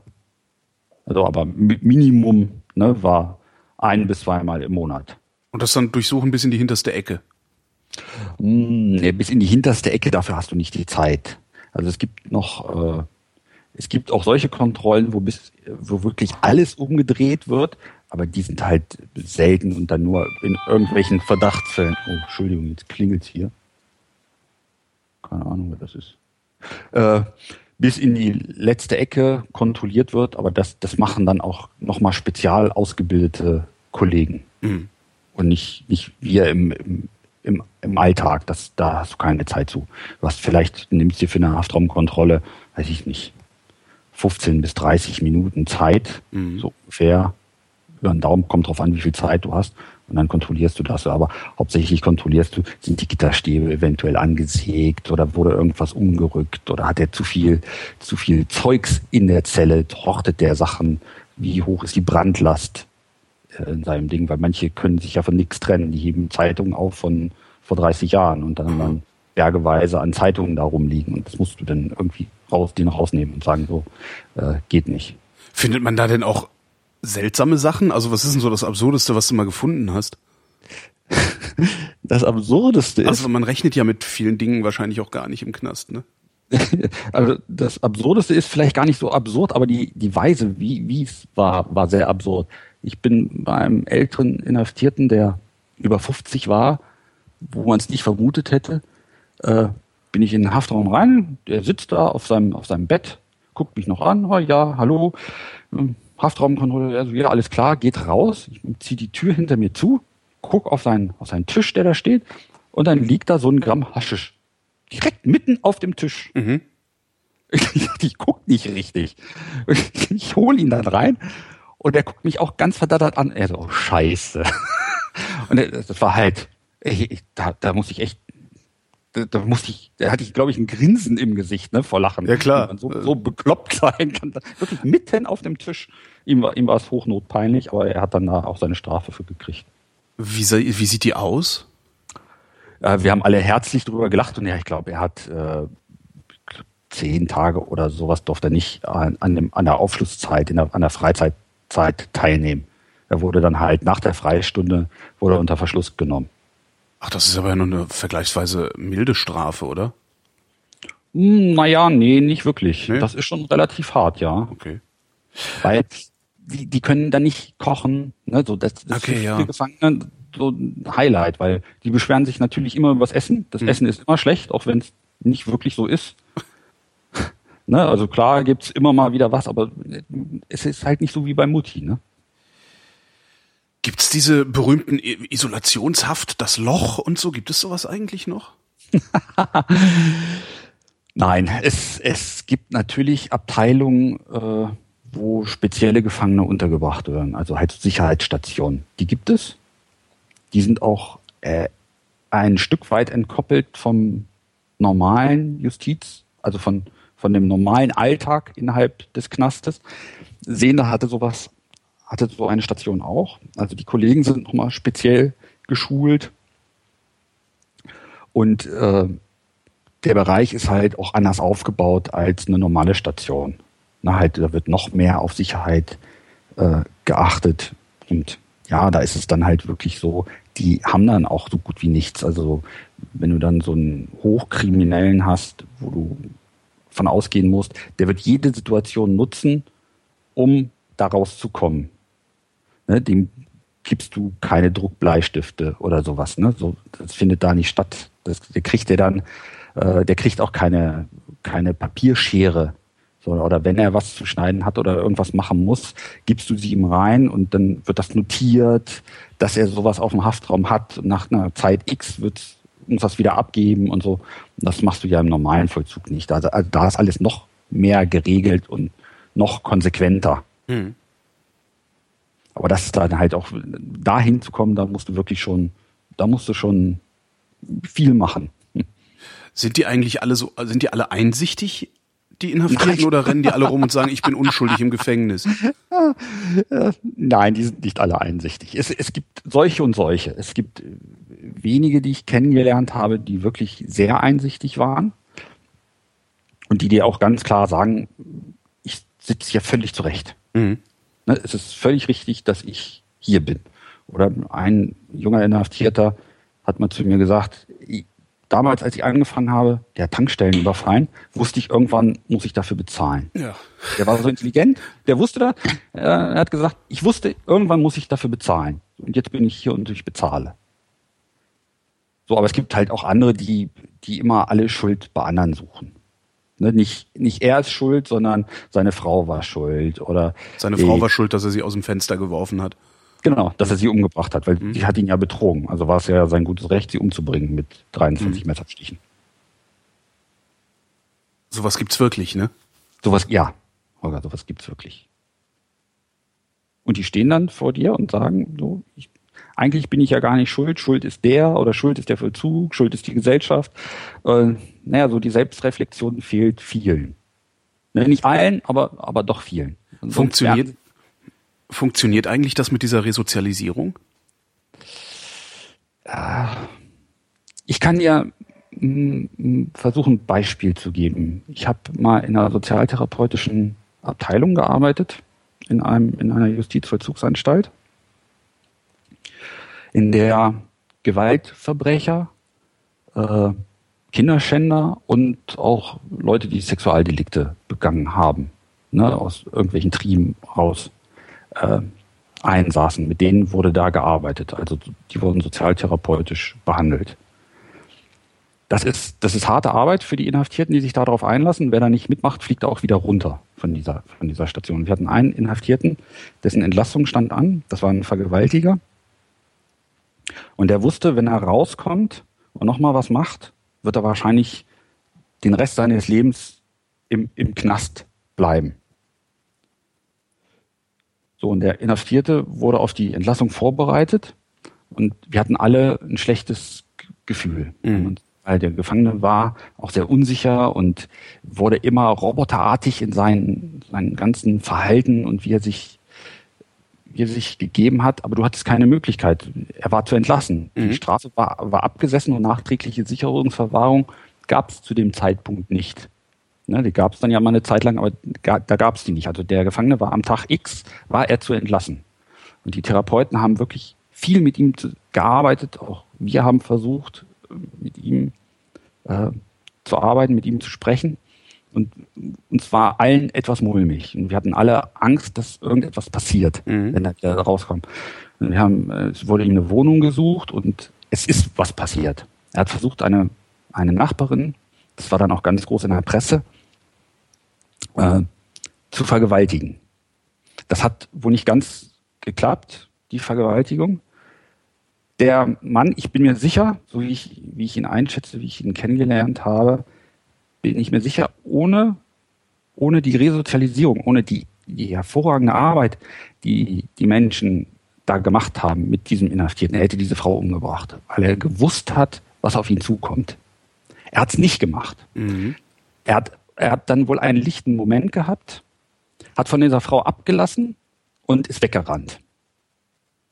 Ja, und hat sich dann irgendwo in Hamburg, ist er untergetaucht. Und hat dann sogar seinen Betreuer angerufen, seinen seinen, seinen Psychologen in der Anstalt, hat mit ihm gesprochen mhm. und irgendwann hat man ihn dann auch gekriegt und er wurde wieder inhaftiert. Und er ist das Beispiel, was ich versuche immer zu bringen. Ja, Resozialisierung bringt etwas. Aber vielleicht nicht das, was nicht, man sich darunter genau, nicht, wünscht. Nicht immer genau das, was man, was man vielleicht möchte. Oder die, die, es gibt nicht immer die 100%-Lösung. Aber ich bin mir relativ sicher, so dramatisch das für die Frau war, die da die er versucht hat zu vergewaltigen, äh, sie lebt. Mhm. Und da, ich bin mir sicher, das hat, das hat Justizvollzug bewirkt, dass, diese Frau jetzt noch lebt und dass er sie nicht erschlagen hat oder ähnliches. Und du hast natürlich auch äh, weniger dramatische Erfolgserlebnisse. Also ich habe auch Inhaftierte, wo ich, die dann hinterher erfolgreiche Geschäftsleute waren. Und sowas. Also mhm. ja, Resozialisierung bringt was. Du musst mit den, du darfst sie nicht einfach so verwahren, weil das ist immer, das ist das Allerschlechteste, was du machen kannst. Wie viele kommen denn zurück? Uh, unterschiedlich. Wenn sie drogensüchtig sind, fast alle. Mhm. Äh, ich weiß nicht, wie hoch gerade die Rückfallquote ist. Keine Ahnung, ich kann da keine, keine wirklichen Zahlen zu nennen. Du, natürlich hast du Inhaftierte, die siehst du immer wieder. Gerade wenn sie aus dem Drogenmilieu kommen die kommen immer wieder. Bis sie dann irgendwann, bis es irgendwann mal, bis sie so in der Gosse landen, landen und dann doch mal, dass es Klick macht oder sie sterben dann irgendwann. Mhm. Aber wie gesagt, Resozialisierung ist unheimlich wichtig. Umso mehr Geld wir da als Gesellschaft in Justizvollzug auch investieren und zu sagen, das ist kein, viele, wenn du dich dann mit denen unterhältst, ja, ihr blast den doch Zucker in den Arsch. Ja, die, das sind die Leute, die gerne ein, ein Rachesystem hätten. Also genau. Und das ist halt, das darfst du halt nie machen. Du, du willst ja, dass die rauskommen und dass sie keine Gefahr für dich, für deine Kinder oder für den Rest der Allgemeinheit darstellen. Mhm. So. Und dann musst du halt auch was investieren, weil irgendwann ist ganz viel falsch gelaufen bei denen. Warum auch immer das so ist. Aber das musst du versuchen, besser hinzukriegen. Und du musst den Ausbildung, du musst den Perspektive bieten. Weil Perspektivlosigkeit, wenn du die nur wegschließt und verwahrt, verwahrst, womöglich noch, so wie manche das gern wollen, bei Wasser und Brot. Wie sollen die rauskommen? Mit welcher Perspektive? Sie können doch nur wieder kriminell werden, wenn sie rauskommen. Und, und vor allen Dingen noch krimineller werden. Genau. Also, und weil sie dann im Knast womöglich noch, noch mehr lernen. Was? Ja, und weil sie vielleicht auch sagen, gut, ich gehe nie wieder in den Knast. Das heißt, äh, wie du schon sagtest, ich bringe alle meine Opfer um, damit ich genau. nicht identifiziert werden kann. So sieht beispielsweise. Aus. Ja. Und äh, wir können gar nicht genug gute, motivierte Personal einstellen, das da arbeitet, an Psychologen, an Sozialarbeitern, äh, die sich um die Inhaftierten kümmern und versuchen, denen Perspektive zu geben. Hoffnung. Mhm. Ne, nur, nur dann kannst du, kannst du, kannst du darauf hoffen, dass, dass er halt nicht wieder rückfällig wird und wieder neue Straftaten beginnt. Weil Gab's gab's bei euch auch Leute, äh, also ich weiß hier in Berlin äh, ist ein, eins unserer Gefängnisse ist angeblich zur Hälfte belegt mit Schwarzfahrern. die da irgendwie, ne, weiß ich nicht, irgendwann führt das ja zur Anzeige und dann kommst mhm. du halt in den Knast, wenn du es nicht bezahlst. Hast du mit okay. solchen Leuten auch schon mal zu tun gehabt? Mit Schwarzfahrern? Nee, ich ja. nicht, aber ich war auch nur ganz selten in die, diesem Bereich des Justizvollzugs, wo solche kurzstrafigen waren. Ich war nur einmal für drei Monate im offenen Vollzug innerhalb meines, meiner Ausbildung. Da, da hattest du aber Schwarzfahrer. Niedersachsen ist ein Flächenland, da ist der öffentliche Nahverkehr nicht ganz so, ganz so toll. Also die haben nicht so viele Möglichkeiten, hier schwarz zu fahren. Aber ich hatte mal einen, einen Jugendlichen, oder ein Jugendlicher war es nicht, der war schon äh, Heranwachsender oder wie man das nennen möchte. Der saß wegen Fahren ohne Führerscheins. Der hat da irgendwie drei Jahre für gekriegt irgendwann. Hui. Ja, ja, weil er immer wieder, immer wieder. Und irgendwann hat der Richter gesagt, so jetzt reicht's. Ja. Aber der hat das dann auch als Chance genutzt. Der hat dann eine Ausbildung gemacht. Ich weiß nicht, wie es ihm heute geht, aber er war dann äh, relativ geläutert und vernünftig. Äh, hat eine Ausbildung zum, ich glaube auch zum Schlosser gemacht. Hat gesagt, so, ich will jetzt wirklich was ändern. Hat er mir zumindest gesagt und ich hoffe mal, dass er es geschafft hat. Mhm. Haben wir noch irgendwas vergessen? Ich weiß es nicht. Ich, ich hoffe, dass ich denen, die uns zuhören, äh, vermitteln kann, dass Rachejustiz ganz schlecht ist. Ne, wirklich. Ja, das ne, ist Barbarei und Barbarei hatten genau. wir schon und das hat nicht gut funktioniert. Das, das also. funktioniert nicht. Und es gibt, es gibt im äh, Knast, Knast ist nicht schön, auch wenn, wenn sich das manche so vorstellen wollen, als die JVA, in der ich tätig war, neu gebaut wurde, haben, haben alle gesagt, oh, das ist ja ein Luxusknast. Mhm nichts ist größer, es gibt keinen größeren Luxus als die Freiheit, selbstbestimmt zu sein. Und wenn dir das genommen wird, kannst du in einem Goldbett schlafen. Das wird dich nicht befriedigen. Wenn du nicht alleine vor die Tür gehen kannst oder abends dich mit Freunden treffen kannst, wann du das willst, wie du das möchtest, dann ist alles scheiße. So, und da, da, da hoffe ich, dass, dass das Verständnis für da ist. So, und Rachejustiz ist Barbarei, wie du sagst, und Todesstrafe ist das Allerschlimmste. Ja, nutzt ja nichts. Also ist halt, ist halt Rache basiert. Todesstrafe ist Rache. Genau. Da geht es um nichts anderes. So. Wobei, was sagst du den Leuten, die sagen, naja, aber äh, was nutzt, also der, der so ne, ist ja beliebt, so Mörder, Kinderschänder, die werden ja nie wieder ein wertvolles Mitglied der Gesellschaft sein. Dann kann man sie ja auch direkt komplett entfernen. Ja. Was sage ich denen? Ich hatte neulich es so eine Diskussion mal wieder mit einer, mit einer äh, Bekannten. Es kommt immer wieder zu äh, Fehlurteilen oder falschen Anschuldigungen. Und selbst, also A, halte ich die Todesstrafe sowieso für Barbarei und ich, ich in einer modernen Gesellschaft ist die Todesstrafe einfach nicht hinnehmbar. Punkt aus. Da gibt's keine Diskussion. Aber selbst wenn man sagt, so, okay, die Gruppe von Leuten äh, ein Unschuldiger, den wir dahin richten, und in, in den USA passiert es ja massenhaft, mhm. dass Leute dahin gerichtet werden, die falsch beschuldigt wurden, ist, ist halt einer zu viel. Das, das können wir in einer modernen Gesellschaft nicht machen. Das ist ein Ding der, der Unmöglichkeit. Das geht nicht. Du kannst, wir, wir können nicht Leute umbringen. Wo, wo leben wir denn? Wir können uns nicht auf eine Stufe mit irgendwelchen Verbrechern stellen. Ja, wir müssen besser sein als die. Ja. Genau. Und wir müssen es ihnen auch vorleben. Sascha, ich danke dir. Ich danke dir, Holger. Und wir danken euch für die Aufmerksamkeit.